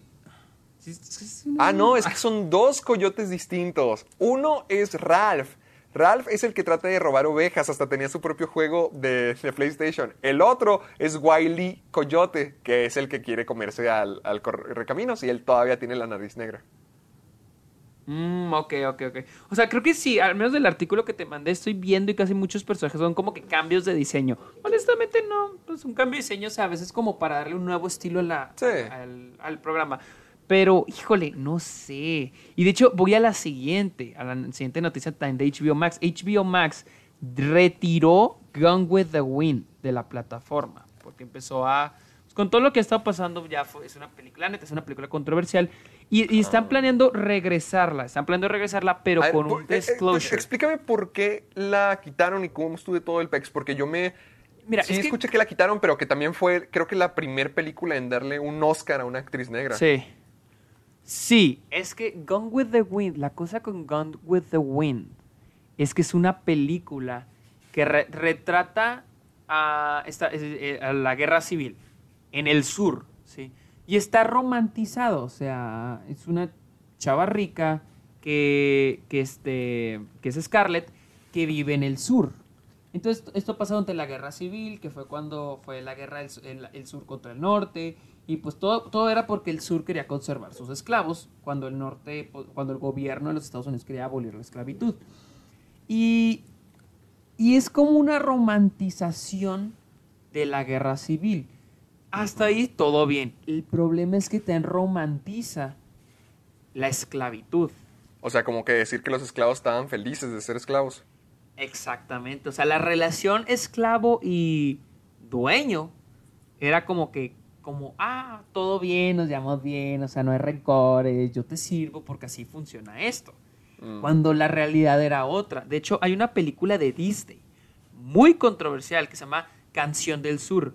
Song Ah, la de, la, de, la de la animada. Exa- y ganó un Oscar. Ganó el Oscar a mejor canción original y al actor que interpreta al. Creo que. No estoy muy, muy. Este. A ver, déjame busco. con la película. refieres y sí lo ubico, al, pero tío, al, para- al- al tío Remus, no sé si es un esclavo en la película, ganó un Oscar honorario por su papel. No ganó mejor actor, pero le ganaron un Oscar honorario. Es que creo que antes. Antes había una. Haz de cuenta el Oscar cuando había un papel que, que no mames, este, este actor. gan- o sea, eh, no, es, no hay ninguna actuación comparable con su actuación este año. Le vamos a dar directamente la de honor. Ya los demás nos ponemos a mejor actor del año. Entonces a él le dieron el Oscar. Y es afroamericano. Y creo que fue el primer afroamericano en ganar este, pues este tipo de Oscar. O ha sido el único, no sé. pero la película fue olvidada por Disney. Disney canceló la distribución, ya no la puede, es difícil encontrarla, creo. En internet ya se la puedes encontrar, pero en Blu-ray DVD no se puede encontrar. Disney Mm, Plus prefirió no ponerla. No ponerla. Exactamente. De hecho, creo que Splash Mountain en, en Disneyland está basada en esta, en las, en las partes animadas de la película. Y, y Pero me imagino también que es de lo Uncle mismo. No, no, claro, no, no, no. Entonces, eh, aquí está la cosa de que esta es otra película que romantiza la, la esclavitud. O sea, que es, romantiza la relación entre el dueño y el esclavo. Por eso es controversial. Y por Gone eso decidieron quitarla de. La de Gone de- with the Wind. Ahora, Mm. Gone with the Wind va a volver, pero con un disclosure. ¿Sí? Va- va- un disclosure es como que te dice de que, mira, esta película. Por ejemplo, de hecho, HBO Max, incluso Disney Plus, tiene muchas caricaturas eh, Sí. viejitas, películas viejitas, que puede contener contenido que ahorita puede ser controversial. Los Looney Tunes pueden tener ese contenido. Yo, yo siento Entonces, que esa antes es la de la- ruta antes- correcta. Entonces, antes de cada una, Disney Plus tiene de que esta, ni- esta película, este, el contenido de esta película, el contenido de esta serie. Sí, no es- refleja nuestras creencias actuales, Ajá, sino. ajá, exactamente. Es un reflejo del tiempo en el que fue hecho. ¿sí? Puede contener cosas racistas, puede contener esto, puede contener el otro. Entonces, Warner Brothers sí puso ese disclosure con la, con los, con los, con la serie viejita de los Looney Tunes.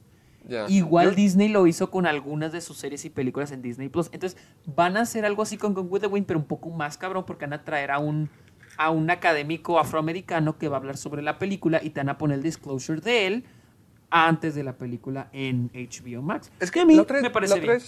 la otra vez estaba pensando en eso y siento que está bien, o sea que no, ya, ya, ya creo que también Whoopi Goldberg lo dijo, que no, que no está bien fingir que esas cosas nunca pasaron, o sea, es parte de nuestra Ex- sí, historia. exactamente. Y fingir que no pasó, pues sería engañarnos, o sea, tratar de decir, no, no, no, es que todo, todo, todo está bien. O sea, no, no siento que sea lo correcto. Igual como nosotros, por ejemplo, yo llevo años, años utilizando la palabra naco porque es costumbre, pero ahora ya sabemos que es algo ofensivo y es alguna palabra que tratamos de no utilizar. O sea, nos está, son costumbres distintas y vamos aprendiendo de que varios de lo- muchas cosas de las que somos ahorita, pues está mal. A veces en nuestro momento, en nuestro presente, como es nuestro presente, no lo vemos mal, pero ya en un futuro, ya siendo más inteligentes, ya viendo la sociedad avanzado, uno se da cuenta, ah, esto estaba equivocado. Ok, podemos aprender de eso, pero no aprendemos de eso olvidándolo o ocultándolo o diciéndolo, no, es que esto jamás, jamás pasó porque no, no nos conviene en ventas. O sea, no, yo pienso que lo, que lo que están haciendo de poner un disclaimer, como que creo que ya lo había visto en, en cosas de, de Warner, porque ya había visto una imagen así, está más que bien decir, ¿sabes qué? Esto no representa nuestros momentos actuales, esto es de otro tiempo, pero, o sea, fingir que no pasó sería una Sí. ridiculez.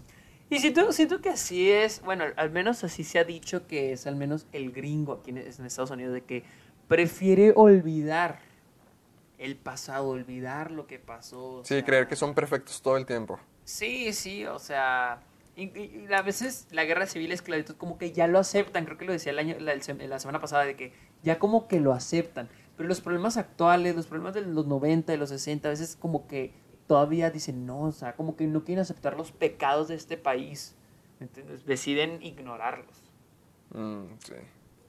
No, Pero- yo, yo, yo creo que lo correcto es no, no ignorar y no fingir que no pasa, sino tratar, tener más humildad de decir, ¿sabes qué? Nos, nos equivocamos, esto estaba mal, ya no somos así, pero es parte de nuestra historia y aún Exacto. tiene algo que aportar, a- a- tanto como, por ejemplo, tanto como Gone with, the Wind, Gone with the Wind tiene una buena historia, tanto como eso que está mal, o sea, podemos aprender de decir, ah, mira, e- esta partecita estuvo, fue un reflejo de los tiempos, estuvo mal, pero también sigue siendo una buena película. Sí, así es. Y hablando de controversias, ya para terminar con las noticias, este Forbes hizo un análisis sobre Fantastic Beast y los peligros. que ¡Ah, caray! en los peligros que está esta, esta El, el peligro más grande siendo Ezra Miller que ahorca a todos en el set. Es que dicen, mira, hace un análisis sobre la franquicia de Animales Fantásticos, sobre que está, eh, dice, J.K. Rowling's Fantastic Beasts eh, series is in a big trouble. O sea, la, la serie de Fantastic Beasts, la saga de Fantastic Beasts de J.K. Rowling está en un gran problema. Porque la, la semana pasada, J.K. Rowling estuvo en una gran controversia por algunos comentarios que hizo en Twitter este, eh, transfóbicos. Ya. Y, y- y aquí Forbes habla sobre, dice, ya tenemos a J.K. Rowling en la mira, tenemos a Ezra Miller, ya lo dijo Sí, Héctor, y tenemos, y tenemos a Johnny Depp, que Johnny Depp ya se, está, ya se comprobó que pues, su problema de violencia doméstica ya se comprobó, ya se está comprobando que no, que la villana no es- todo este que es- tiempo era otra. Exactamente, pero igual él sigue en el, en el ojo, o sea, él sigue... Sí, en, ter- en terreno frágil. Sí, en ter- exacto, en terreno frágil. Entonces, este, se dice qué tan peligroso, o sea, qué, en qué tan peligro está, porque incluso la comparan con las precuelas de X-Men y la saga de Divergente. O sea, Ay, ¿por qué con Divergente? Eso sí está gacho. Que, que Harry Potter haya caído hasta ese nivel. Ay. exacto. Este, Pero, ¿qué- ¿cuál es la comparación que se hace o qué es lo que se dice? Es que dicen, comparan muchas cosas. Primero que nada, la recepción en taquilla. Dicen que la primera le fue bien. Bien, nada más. Pero que la segunda no le fue tan bien como se esperaba. Obviamente sí alcanzó el dinero correcto para decir que fue un éxito, pero no fue un éxito como para decir, oh, este es un spin-off de la saga de Harry Potter. Y aparte es una secuela. ¿Me entiendes? Entonces, no trae tanto éxito. Segundo factor, las críticas. A la Veo. fue mal en críticas. Muy mal. Y no fue, te digo, no está siendo muy querida ni por el público en general, ni por los fans. Ni por los críticos. Yo por fan, ni por, no, eh, ni por los críticos. Yo como fan, te diré, la segunda es una caca. O sea, es una caca. O sea, la neta, o sea, yo no sé qué, qué pedo. Entonces, Forbes hace una- un análisis sobre cómo, o sea, de que esta película está, esta saga, la saga en sí está en peligro. Porque dice, esta madre no hace una trilogía, son cinco películas las que se tienen planeadas. La siguiente creo que sale el próximo año. Entonces, la se- dependería mucho cómo le va la tercera, pero se cree que la tercera puede ser un fracaso. Sí, es lo que estaba viendo, que ya, ya entendí la comparación con Divergente, que dice que Divergente fue una, un ejemplo de que las audiencias sí están dispuestas a dar segundas oportunidades, como lo fue con, con uh, Leal, creo que sí se llama. Bueno, el- con la segunda porquería. Insurgente, Insurgente, pero que no están dispuestos a dar una tercera, porque creo que la, la segunda película no le fue tan mal, pero la tercera sí ya, ya, ya fue lo que lo mató, o sea, ya lo, lo mandó a televisión y luego lo mandó al infierno eso, y que se espera, o bueno, que se podría ser un caso similar con el Fantastic Beast, porque estoy viendo que la segunda película, Los Crímenes de Grindelwald, hizo 15% menos que la primera película de, de Bestias Fantásticas Y se ve ya que sale a nivel cara. internacional. Entonces, ¿cómo le va a ir a la tercera sabiendo que esta está Y de hecho- peor? También la comparan con Terminator. Con Terminator y con Star Trek. Porque dice Terminator, Salvación, le fue ok también. Ok. Génesis, mal. Mala. Mal. ¿Y la tercera cuál fue la de... Dark Fate. Dark Fate le fue ok, creo que mediocre le fue en taquilla. Igual Ah, con se merecía eh, más, está buena. igual con Star Trek. Ah, Star Trek, eh, ignorando las críticas, porque sé que Star Trek sí ha tenido buenas reseñas. Las tres películas han tenido decentes. eh, pero si en taquilla no les ha ido, como avanza la saga, no le ha ido muy. Star Trek la primera le fue bien, a la segunda le fue ok, la tercera, la de Beyond también no le fue muy bien. Entonces dicen que esta película, y, y más con las controversias, porque por ejemplo Terminator, ah, Star Trek no es como que tuvieran controversias.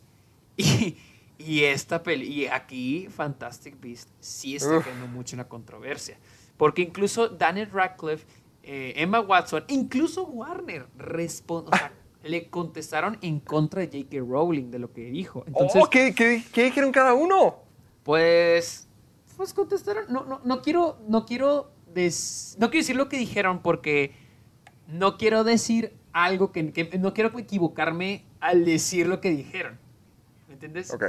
Y poner palabras que no dijeron. Entonces, contestaron en contra de lo que dijo J.K. Rowling. O sea, dijeron de que esto es así, así, así, sin importar lo que diga J.K. Rowling. Así dijo al menos Daniel Radcliffe. Warner Bros. también dijo Mm, que sí. lo que diga ella es pedo suyo. Nosotros no, No nos no comulgamos con eso. O sea, entonces, fíjate, Ya, Luis y yo ¿Estás seguro empezamos... que ya J.K. Rowling no va a volver como guionista de la tercera película? Pues quién sabe. Es que sigue, ella sigue siendo la dueña. Sigue siendo la dueña. Sigue siendo la y es, dueña, produ- y es productora. Y es productora. Es que no es como que Warner tenga que, uy, completa. Siento que J.K. Rowling sigue estando ahí involucrada. Y, y fíjate, yo empecé a ver. Empezamos Luis y yo a aventarnos el maratón de Harry Potter. Nos quedamos en la tercera. Y digo, honestamente, preferiría que olvidaran. Ya, acabaran Fantastic Beasts. O sea, ya, déjenle que se muera ya. Déjenla morir. Ah. Inicien otro spin-off. Hay mucho de qué hablar. O sea, y literal, lo que hablaron en, en Fantastic Beasts es algo mínimo. Ni siquiera siento que muchas de esas cosas ni siquiera siento que estén en los libros. En la segunda como que rozan los libros, pero pensé que se quiso inventar chingaderas, se quiso sacar cosas de la manga. Entonces digo, olvídense de Fantastic Beasts, hagamos como que nunca pasó y hagan otra, otra, otra franquicia de Harry Potter, otra, otro spin-off. Hay mucho, hay un chingo que contar Harry Potter. Ol- ya nomás olvídense eso, olviden- olvidemos que pasó, olvidemos que ocurrió Fantastic Beasts. Digamos que solo existió la primera y que en eso quedó, solo la primera. Es que creo que el problema siempre es el vi- visualizar 50 películas adelante, porque des- desde que comenzó esta franquicia dijeron, van a ser 5 películas. No, dijeron tres y luego cinco. Y dije, ah, cabrón, y todas agarradas. O, o sea, me imagino que lo estudiaron y lo analizaron y a lo mejor dijeron, no, es que esta historia necesita 5, pero ¿cuál es la necesidad de comenzar con Sí. una idea de 5? Es Es, que- lo, es lo mismo que los hizo fallar con DC, mejor Es que yo quiero hacer que- una película buena y si pega, decir, vámonos, Es, hay es que, que, yo seguirle. pienso que yo quiero creer que la idea fue J.K. Rowling. Le dijo de que, ah, yo voy a escribir los guiones. Es como escribir otra saga completamente. Para ella yo creo que fue como escribir una saga, una saga spin-off de Harry Potter. Y, y van a ser cinco películas que para ella yo creo que era equivalente a cinco libros. Yo siento que fue así. Mm, Pero- Podría funcionar porque creo que eso es lo más criticado de esta franquicia, la escritura de los guiones. Uf, sí, demasiado. O sea, Yo creo que para ella fue que, uy, muy fácil, un guion. Ah, escribo cinco guiones, es como escribir cinco, cinco libros. Y es una saga nueva, pero en películas. Yo siento que esa fue su idea, ahora lo que se imaginaba, pero yo no lo creo. Así no funcionan estas cosas. Ay, bueno, hay muy, muy- mucha suerte, Fantastic Beasts. Vamos a ver si realmente llegan a sacar su tercera película. Así es. Pero, ¿qué tal si ya pasamos al tema? Sí, ya, porque ya llegamos a- al tiempo. Yo digo que ya debemos de ir al tema principal. Vámonos al tema principal. Nuestra, nuestras experiencias en filmación. ¿Quién empieza? Ah, mm, tú, a ver, tú empieza, porque tú, quiero que me cuentes de qué es tu nuevo corto, de qué, qué es lo que grabaste ayer. Ah, haz de cuenta que es un nuevo corto, se llama Un día más en el fin del mundo. Ah, es- lo que me decías. Sí, Sí, es ese, ese es el que estamos hablando. Es sobre un mundo en el que el anunciaron que se va a acabar el mundo. O sea, que se va a acabar el mundo. No más que aquí no sabes por, aquí no sabes cómo pasó, qué va a pasar. Entonces, toda la historia se enfoca en este personaje, en un protagonista, que es Fernando. Entonces, es como que un día antes del fin del mundo, el fin del mundo. y- Eh, qué chafa, ¿por qué estás escorcenciando todo esto? ¿Cuándo voy a salir yo como tu protagonista? ¿Por qué Fernando es siempre? Pues porque es el único recurso que tengo, es el actor que tengo. sale sé. barato, no me cobra. Síguele. Entonces, este. Se va a acabar el mundo. Eh, ¿Qué va a pasar? De eso se trata, o sea, de, de- de qué va a pasar. Pero hay. O sea, no, no quiero spoilear ni nada, o sea, porque sí, sí me gusta mucho el guion de, de esta. ¿Cómo se llama? Del, del corto que escribí. Y. Porque era lo que decíamos, como que escribes pensando. O sea, yo escribí pensando en que, que, podemos, que puedo grabar aquí en el DEPA sin salir y con Sí. un actor que puedo grabar. Y luego ya empieza a escribir, escribir, escribir, escribir. Y ya solo sale, o sea, como que ya los mensajes empiezan a salir solos. Y Fernando lo leyó y dice, es que yo interpreto esto, yo interpreto lo otro. Y dije, ay, yo estoy de que no mames, yo no lo, yo no lo escribí pensando así, pero dije, verga, pero se ve bien. El mensaje está suave, o sea, esa interpretación está chingona. Ok. Grabé otro, pe graba- grabé uno pequeñito en Delicias con, con Santiago, con mi hermano. Ah, y, y, y este, y también me gustó mucho cómo quedó, porque te digo, vas grabándolo y dices, ¿qué tal si grabo el cielo? Y en la edición lo hago así, asá, asá, asá, y, y ya interpretas un mensaje en la edición final y se me hace muy padre. O sea, como que a veces los mensajes, las interpretaciones no, se, no quedan en el guion, como que durante producción, a veces edición como que ya va formándose todo. O sea, Mm. poco a poquito, poco a poquito como que va agarrando forma. Yo creo que ah, decíamos eso de, de, de Parasite. No siento que Bong Joon-ho haya escrito Parasite diciendo, ay, quiero hacer una, un mensaje sobre las clases Sí, no, sociales. e- esta, esta hacer- línea que voy a poner en esta toma va a significar separación. Ajá, yo siento que es como que, oh, vamos a experimentar con esto, y qué tal, cómo se verá así, qué tal. Ya el último ya interpreta el mismo y dice, oh, vamos a agregar esto para que el mensaje sea este. Entonces yo siento que, bueno, yo pienso que sí ha de ser en Parasite y en muchas otras películas que dejan muchos mensajes. Sí, porque he escuchado que muchos escritores y directores dicen, no, pues, los simbolismos no, no es algo que entre pensando en ellos, sino es algo Ajá, que va surgiendo. Sí, por eso, por eso, a- volviendo a Batman contra Superman, yo siento que ahí sí es como que, oh, un simbolismo de esto y referencia a esto otro, o sea, por eso ahí ya se sienten como que forzados. Sí, Porque como cuando decir, los- ¿cómo puedo parecer profundo? ¿Qué es lo que significará profundidad en esta toma? Sí, o sea, porque entonces estás haciendo tu historia ah, en base a los simbolismos y a las referencias, y no los simbolismos y referencias en base a la historia ya creada. Entonces, sí, es, así es más, es más complicado. También he estado, bueno, esas son mis pequeñas producciones de, por ejemplo, tengo mi director de fotografía que es Juan Antonio, eh, Luisa me ayuda, mi actor que es Fernando, y aquí, o sea, aquí nos hacemos bolas. O sea, tampoco es algo grande, porque sí he estado en cositas más grandes. Por ejemplo, eh, hice una internship en, en una productora aquí en el paso que se llama Double Scope. Nunca estuve en algo así que una película, un cortometraje. Estuve en un video musical y en algunos anuncios que hacía, porque te hacen anuncios. Y ellos sí son, o sea, son de que súper profesionales, o sea, porque esto sí, eso sí, no- nunca te dicen hasta que estás en el campo, estar en una producción es como un pinche ejército. A veces, a veces dice de que no, prefiero estar en el campo que en una oficina, pero aquí es de que todo automatizado, cada persona tiene un trabajo y tienes que hacer el mismo trabajo y tú no, no te puedes entrometer en el trabajo de los otros, o sea, si es algo así muy preciso de que cada quien tiene, es como un ejército, en, en una producción es es un ejército, y cada quien tiene que estar haciendo algo, está a cargo de algo, y si es como, y ten como un reloj, si ese algo no se hace, puede valer madre, puede echarse a perder todo. Y en Double te digo, me acuerdo una vez que trabajamos, o sea, hicimos una- un video musical desde las 2 de la tarde. Y eso que yo entré a- con ellos a las 2 de la tarde porque yo tenía clases. Si no, era como desde las 10 de la mañana hasta las 3 de la mañana. ¡Ay! fue una friega, fue una friega, neta. O sea, es que sí es muy cansado. O sea, a veces dices de que, oh, hacer una película, qué padre. Pero en serio es de que súper cansado. O sea, cansadísimo. Sí, ahí, ahí voy a intervenir porque sí con- puedo confirmar que es, me imagino que eso es incluso más cansado con las películas de super grande escala. Mira, a mí me tocó ver la grabación de Tag de, de Warner Mm, Bros. Sí, sí, sí. y es una mala película, pero hasta una mala película.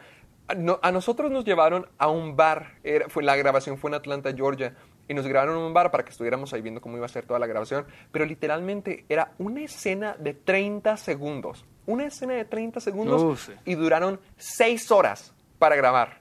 Seis malditas horas. Y lo más curioso es que puedes ver cómo los actores pues siempre tienen que hacer lo mismo. O, en todo caso, como era una comedia, pues estaba abierta la, me, me sorprendió mucho eso, que algunas tomas sí eran iguales, o la mayoría de las tomas seguían como que el mismo ritmo, pero a veces decían un chiste diferente, o a veces hacían una broma distinta, o a veces hacían algo distinto. O sea, también me pongo a preguntar cómo estará el proceso para el editor, que tiene que echarse todo el material para saber con qué está trabajando, y luego decir, ah, ok, esto lo puedo utilizar, esto no, esto sí.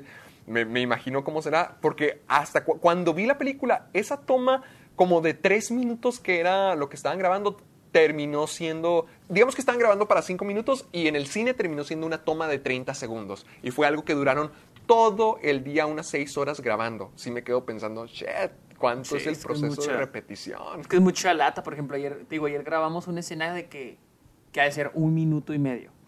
Y duramos tres horas. Sí, duramos tres, tres horas y media, dos horas, dos horas y media y tres horas. Digo, eh, duramos menos que los de TAC porque somos menos gente, literal somos, éramos nosotros tres, no traemos tanta luz, no traemos tanto equipo, pero el hecho de que de cambiar esto, cambiar el otro, poner el sonido, reproducir, claqueta, correcciones, ahora, ahora cambiar el setting, ahora de, ángulo de este ángulo, de este otro, o sea, sí es un chingo, o sea, la neta sí. No es cualquier cosa, la neta sí es, es una friega, es una friega. totota. Yo creo que puedo decir que lo más o sea, sí se tiene que hacer una planeación como para no... O sea, no es de que ponerse en el set o donde vas a grabar y decir, ah, ok, a ver, ¿de dónde comenzamos? ¿Qué es lo que podíamos grabar? No, o sea, ya, ya empiezo a apreciar los storyboards o los shotlists. Yo cuando hice mi corto de fotografía, ¿te acuerdas que te lo mostré? Sí, sí, sí. Yo estoy muy orgulloso de ese corto y de hecho lo quiero volver a hacer para Halloween, pero ya de una manera más producida y mejor con las cosas nuevas que ya sé, pero al menos con, con ese corto que me lo habían encargado para la escuela y, estoy muy feliz con cómo resultó, repito, pero era un trabajo para escuela que dejé hasta el final, en un día hice todo, pero antes de, de, lanzarme todo el día a grabar, pues ya tenía un chat list. Me acuerdo que antes de que todo esto pasara, sí fue de que, como lo grabé en mi apartamento, fue de que, ok, aquí esto puedo hacer, ok, aquí esto puedo hacer, ok, esto, esto, esto. Ya tenía, digamos que toda la historia, toda ya la tenía escrita y además ya la tenía filmada en papel. Ya, ya sabía como que, era lo que tenía que hacer. Porque cuando llegue el momento. Es muy importante. Sí, es súper importante. Porque cuando llegue el momento, o sea, ya, al menos ya tienes la idea de lo que quieres grabar, pero no es como si ya lo tuvieras hecho, o sea, nomás porque ya tengas la toma que quieres, porque llegas, pones la cámara y de que, ok, ¿dónde va a ir la luz? Ok, ¿qué es lo que tengo que hacer? Ok, ¿qué es lo que tengo, cómo me tengo que, mover? ¿Cuál es mi campo? Es que en una producción el tiempo es oro, porque imagínate, ya, ya de por sí duras un chingo, un chingo grabando Imagínense que no tengas un plan, que no sepa, que apenas llegues al, set y apenas digas, bueno, ¿cómo va a ser la toma? O sea, tú ya tienes que ir mentalizado. Los actores tienen que estar ensayados. O sea, porque por eso cuestan millones de dólares, porque, porque es mucho dinero, es mucha gente involucrada, hay mucho equipo involucrado. Entonces, sí es mucha lata. Por ejemplo, yo tengo, tengo 23 escenas. Yo en el corto que estamos grabando ahorita, son 23 escenas. Pero obviamente son un chingo de escenas, pero muchas son de que el personaje está cocinando, así.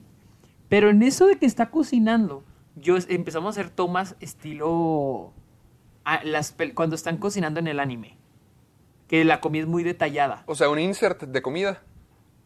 ¿Cómo? Como un insert. O sea, de que tomas de la comida.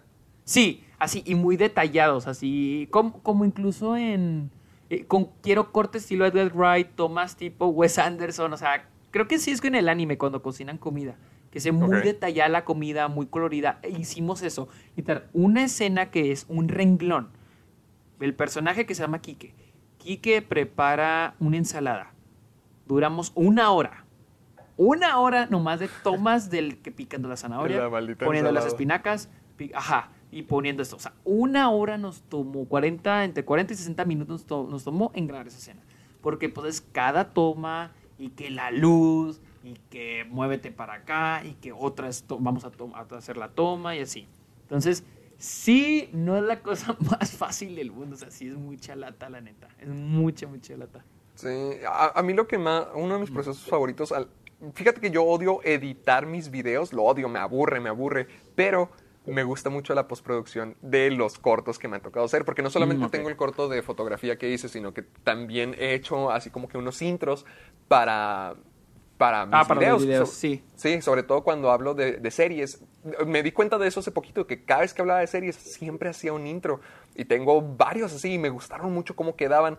Pero mi parte favorita de eso siempre era la edición, porque ya teniendo el material ya con la edición te das cuenta de cómo le puedes dar forma a todo. Y sobre todo con mi corto de fotografía, yo te, digo, como lo tuve que hacer toda una noche porque lo grabé y al día siguiente lo tenía que entregar, esa misma noche me acuerdo de estar buscando sonidos de terror o ambiente de terror o así mm, efectos, música y cuando los ponía o intentaba diferentes cosas, era cuando realmente sentía como que, oh, esto está pegando, esto sí está, sí. está a, a, padre. A, mí también me gusta mucho, pero ya que edité dos videos, híjole, y ahorita digo que qué flojeras, tengo que editar el siguiente, porque tienes que buscar los sonidos o recrearlos tú, porque esto es, esto es algo que mucho, que no te dicen, pero todos los sonidos de una película se recrean, todos, todos, los pasos, Incluso los movimientos de una persona a veces se tiene que hacer sonidos con ropa para crear textura, para que se sienta que el sonido proviene, de que la persona está creando sonido.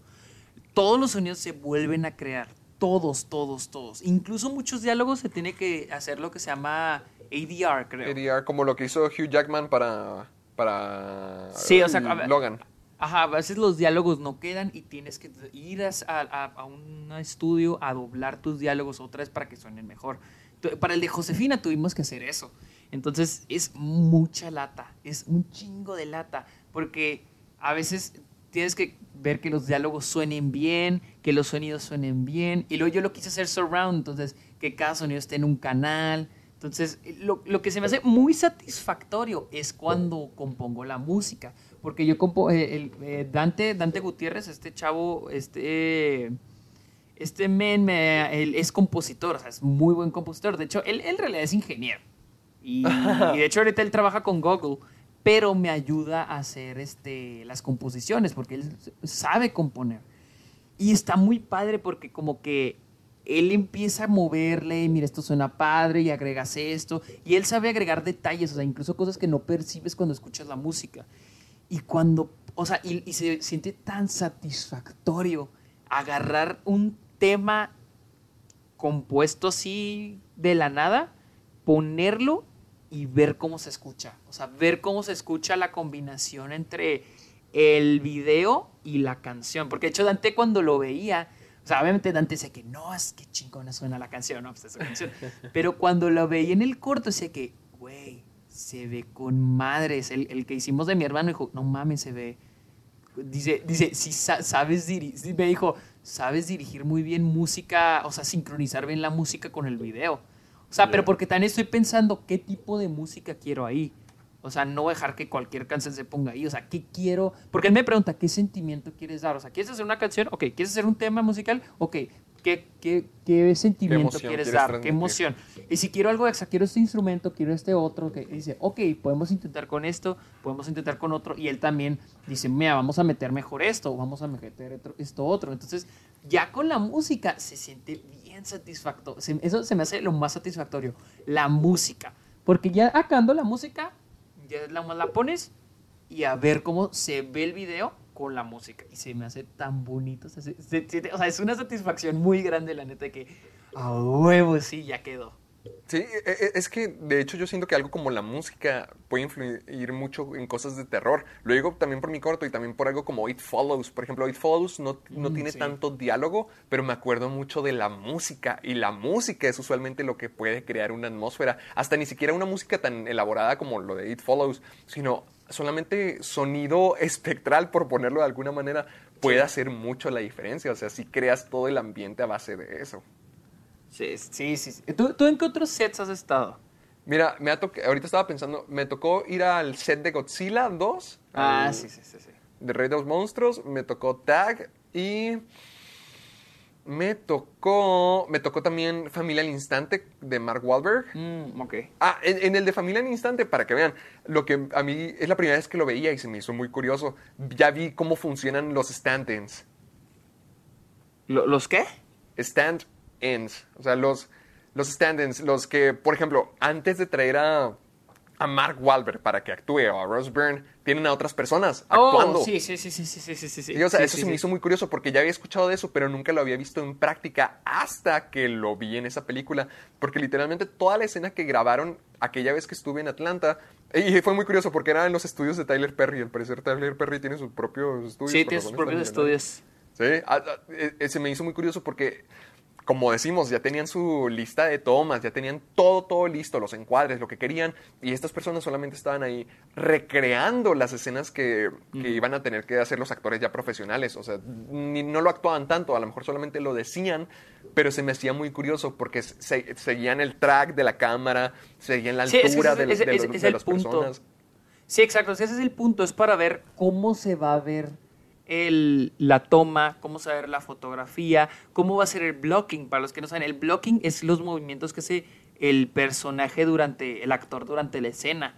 Y eso lo hace el director. Dices, ok, vas a caminar para acá mientras dices esto, y cuando dices este diálogo, ahora caminas para acá, y cuando dices este diálogo, volteas para acá. O sea, eso es el blocking.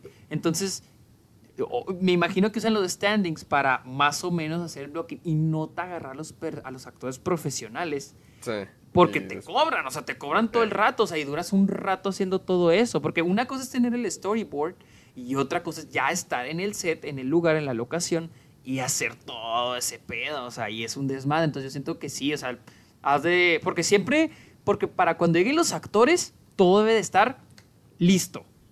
Cámaras, luces, el crew tiene que estar listo. O sea, porque los actores nomás llegan a hacer su trabajo. Porque los actores no van a estar ahí esperando, o sea, van a estar en su camerino, pero cuando llegan al set, los, los actores, y más cuando son de renombre, o sea, ya son más payasitos. Este, no quieren estar, no quieren estar esperando a que, ah, que la luz, que, ah, que esto, ah, que otro. Sí. Entonces ellos vienen en su camerino y ya entran a actuar. Ellos ya entran a actuar. Porque también es su trabajo, nada más es actuar, no esperar. Y otros de crew, pues siempre está trabajando los eléctricos, los grips, la eh, iluminación, este, ellos, el- los asistentes de camarógrafo, ellos ya están trabajando, pero el actor no va a llegar ahí a esperar a que estén listos. Pero a mí algo que me sorprende mucho y, de hecho que me desespera hasta un tanto es, eh, repito, lo de la edición, cuánto material se queda afuera. Porque yo cuando grabo algo, al menos voy con la intención de utilizar todo, porque, porque como cuesta tanto tiempo hacerlo y no tenemos los recursos para poder, ya, ya sabes, como que usar el material como nosotros queramos, siempre que grabo algo, pues quiero usarlo todo. Pero las escenas que yo he visto, en las cuales yo he estado, son cosas que toman todo el santo día Sí. y ni siquiera terminan utilizando todo. Uh, Por sí, ejemplo, en Instant. Family estuvimos ahí como tres horas y grabaron una escena completa. Y, y cuando llegó la escena de la película, cortaron la mitad de lo que habían grabado. ¿Por qué? Porque pues no funcionaba dentro del contexto Ajá. de la historia. Y sí me quedo pensando como que, wow, o sea, por, ¿qué hacen con...? Yo sé que pues todo ese material se queda en el piso de edición, pero me- no sé, me desespera mucho y al mismo tiempo pues sí comprendo que no se tenga que utilizar, pero me sorprende mucho ver todo lo que tienen que grabar, todas las escenas eliminadas. Digamos, e- eso, las escenas eliminadas que terminan en el DVD, ¿cuánto trabajo se les puso? Porque pues originalmente iban a ser parte de la película, pero Sí. ¿cuánto esfuerzo hay ahí y que no lo terminan usando? Sí, hay un montón. Hay un montón. Y cuando la gente dice, es que, por, por ejemplo, que, que dicen, hay escenas eliminadas de Endgame o películas grandes de superhéroes. O sea, siempre hay, hay- siempre hay footage que no se usa, siempre hay escenas que no se usaron, que no quedaron. O sea, y no es porque no las quisieron porque para vendértela después o no, simplemente porque no quedaban. Y ya. Por ejemplo, la escena de Endgame, la que se puso después en, en, en cines, Ah, la de Hulk, todo mal hecho. Sí, esa. Sí. Este, entiendo por qué estaba mal hecho, porque obviamente era una escena eliminada, una escena que ya no se usó y porque ya no van a invertir dinero en vol, porque cuesta miles de dólares volver a hacer el Hulk que vemos en la película. Pero por eso también Disney para que la rest, para que pone esa escena también, no mames. Y este, pero así un montón. Hay un montón de cosas que sobran. No solo tomas, sino escenas. Y, y es importante que uno como director, para los que aspiren a ser directores, tú, tú tienes que aceptar la idea de que te va a sobrar footage. Sí. Y también lo Saber contrario. Ajá. Y también el hecho de que va a haber footage que, no, te- que vas a tener que poner no te va a gustar cómo se ve, pero va a ser la mejor elección, es, lo me- es la única opción que tienes. Este Robert Eggers, el director de The Witch y de, y de Lighthouse, Y yo, yo, yo fui a una plática con él en, en- cuando estaba en Nueva York y habla que hay ¡Maldito! una, hay una toma, dice, en The Lighthouse que no me gustó nada. O sea, se ve mal. Y dice, y cada vez que veía la película, yo la veía y decía, no, no, no. Pero nunca mencionó cuál es. Dice, hay una y dice, es una toma. No, no pudimos poner otra cosa porque ya no quedaba. O sea, esa era la, mejor la mejor opción, era ponerla. Y cada vez que yo veía el ese- o sea, yo cada vez que salía esa toma de que Se murió no, por dentro. no, no, sí, ex- ajá. Y, y así me pasa a veces con los cortos, que con los dos cortos que he hecho, digo, es que, híjole, ¿por qué no hice esto? Híjole, ¿por qué no hizo esto otro? O a veces el modo en que está editada, dices, bueno, para que cinco tomas se vean bien, voy a te- tengo que usar una toma medio mala. Porque a veces tienes cinco tomas buenas y una toma súper chingona. Pero Sí. a veces vas a tener que usar mejor. A veces es o una, las cinco tomas bien, o la toma súper chingona. Y a veces al final del día vas a tener que hacer la de las cinco tomas bien y la toma súper chingona va a quedar fuera. Y, y neta, eso duele, o sea, duele un chingo. La neta, eso está gacho. Es es que creo que eso también debe ser desesperante del tener que trabajar en pequeños crews o tener que trabajar solo, porque siento que uno no se siente satisfecho nunca, como que siempre quieres conseguir la toma perfecta o que todas las tomas sean nunca perfectas. Te, nunca te sientes satisfecho. Y luego, a veces, inclu- luego los sonidos. Veo, por ejemplo, un corto de los que, un corto de los que hice y luego digo, no, ese sonido está muy alto. Tengo que meterme al proyecto y bajarle y volverlo a exportar y volverlo a ver. Y luego después, no, este otro sonido, no, está, está muy bajito, lo va a subir. Y va otra vez, tengo que subirle. Digo, tengo que, tengo que agarrar el sonido, subirle, exportarlo. Y pues es- una lata, la neta, es una lata a veces. Bueno, como- yo, yo siento que ese es un buen punto para ya terminar el programa, porque Sí. ya, ya creo que ya estamos Ya llegando nos a las dos horas. pasamos. Ya Sí, nos pasamos. estaría, estaría bien después en el futuro Sí, dedicarle tal seguir con un esto, sí me gusta mucho discutir. Por- por- porque siento que tenemos diferentes experiencias y vamos a seguir Ajá. haciendo diferentes cosas y cada vez nos vamos dando cuenta de que, pues sí, está muy padre hacer cine, pero también es Pero una no es lata. tan fácil, no es tan Sí, fácil. no, o sea, de de hecho requiere mucha precisión y mucha exactitud para poder hacer todo bien o al menos ir cumpliendo con la, con la planeación, porque pues sí, a, a veces cuando estás en el set se te, se te ocurren cosas o dices, ah, voy a intentar esto o esto podría funcionar, pero al Sí. menos ya tienes que tener algo como que establecido para llevar una línea de trabajo que, como tú dijiste, es automático o, o bueno, es muy, es muy militaresco de decir, ok, esto sigue, Sí, esto sigue, esto sí. sigue, esto sigue. Y para que sí salga y para que el tiempo se cumpla, sobre todo porque a veces la iluminación es clave y no la puedes recrear, siento que sí, sí, es muy, mucha planeación. Siento que, la, la- siento que se romantiza mucho el hacer cine, pero no se piensa tanto en la preproducción. Sí, o sea, incluso las, como dijiste, te- incluso hasta las películas malas, ah, son una lata, o sea, incluso hay películas que terminan siendo malas por el, por eso, por problemas de edición, por problemas de producción. Por ejemplo, ayer estaba leyendo, ya para terminar, la de Old Boy, la de Spike Ah, la Lee, de el Brolin. remake. Ajá. Porque eh, Spike Lee en, en sus películas pone a, a Spike Lee Joint. Y esta dice Mm. a Spike Lee Film. Dice que porque él salió peleado con el estudio porque le recortaron la película. O sea, la película debió haber durado 140 minutos, que es dos horas casi media, dos horas 20. Y la película terminaron cortándole casi 40 minutos. Y que Spike Lee estaba molesto, o sea, porque si no, eso fue un cochinero. O sea, sí, la película es malísima. O sea, la película es malísima y pues ya, la neta, yo ya no quiero ver nada que ver con esa película. Está mal, mala, o sea, está muy mal editada. Wow. Y porque dice que incluso la, la toma de Old Boy, la que es de una sola, to- la, la escena del pasillo, Sí, de la del original, pasillo. la recrearon súper bien en una sola toma, pero que al último el estudio la cortó. Así como una Ah. escena genérica de acción la terminaron poniendo. Y por eso terminó siendo muy mala. Mm, Entonces, hay muchos, muchos, muchas cosas. Y luego más en producciones grandes que sindicatos, las producciones, los intereses. Entonces, pues, es mucho pedo. ahí lo tienen, señores. Si, quieren hacer cine, prepárense para fregarse la vida un poquito. es, así es. Pero bueno, ¿Dónde te seguimos, amiguito? estoy en Twitter e Instagram como arroba el Sergio Munoz. Y nada más, es todo. A ti, Héctor, ¿dónde te podemos seguir? Ya saben que pueden ver mis videos en mi canal Caja de Películas. Me pueden seguir en Facebook y Twitter como Caja de Películas. Y en Instagram me pueden encontrar como soy Héctor Portillo. Además de que pueden escuchar siempre el programa del Club de los Amargados en las redes de Spotify, de iBox y de iTunes. No olviden descargarse el programa. ¿Y qué otra cosa, amiguito? Y no olviden de usar el hashtag Soy Amargado en todos sus tweets y sus publicaciones en Instagram, en sus memes, porque si, si los vemos, si los leemos. Si los vemos y nos alegran y nos hacen mejores personas. Sí, así, así es. Así que, wow, otro episodio de dos horas. Lo logramos y creo que yo estoy muy feliz con este episodio. Sí, Creo que hablamos de todo, hasta de videojuegos, de, de deportes. Oye, sí, bastante, bastante. Yo siento que sí le metimos muchísimo y además la gente se va a encargar de conseguirnos un PlayStation 5. Ay, sí, por favor. Ya saben, gente, ahí, ahí en Twitter etiqueten a PlayStation-LA. Digan, dos PlayStation 5 gratis, por favor, Para por el. Club de los Amargados. Ah, pero bueno. Ahí nos estaremos viendo la próxima semana, señores. Nos vemos. Bye. Bye.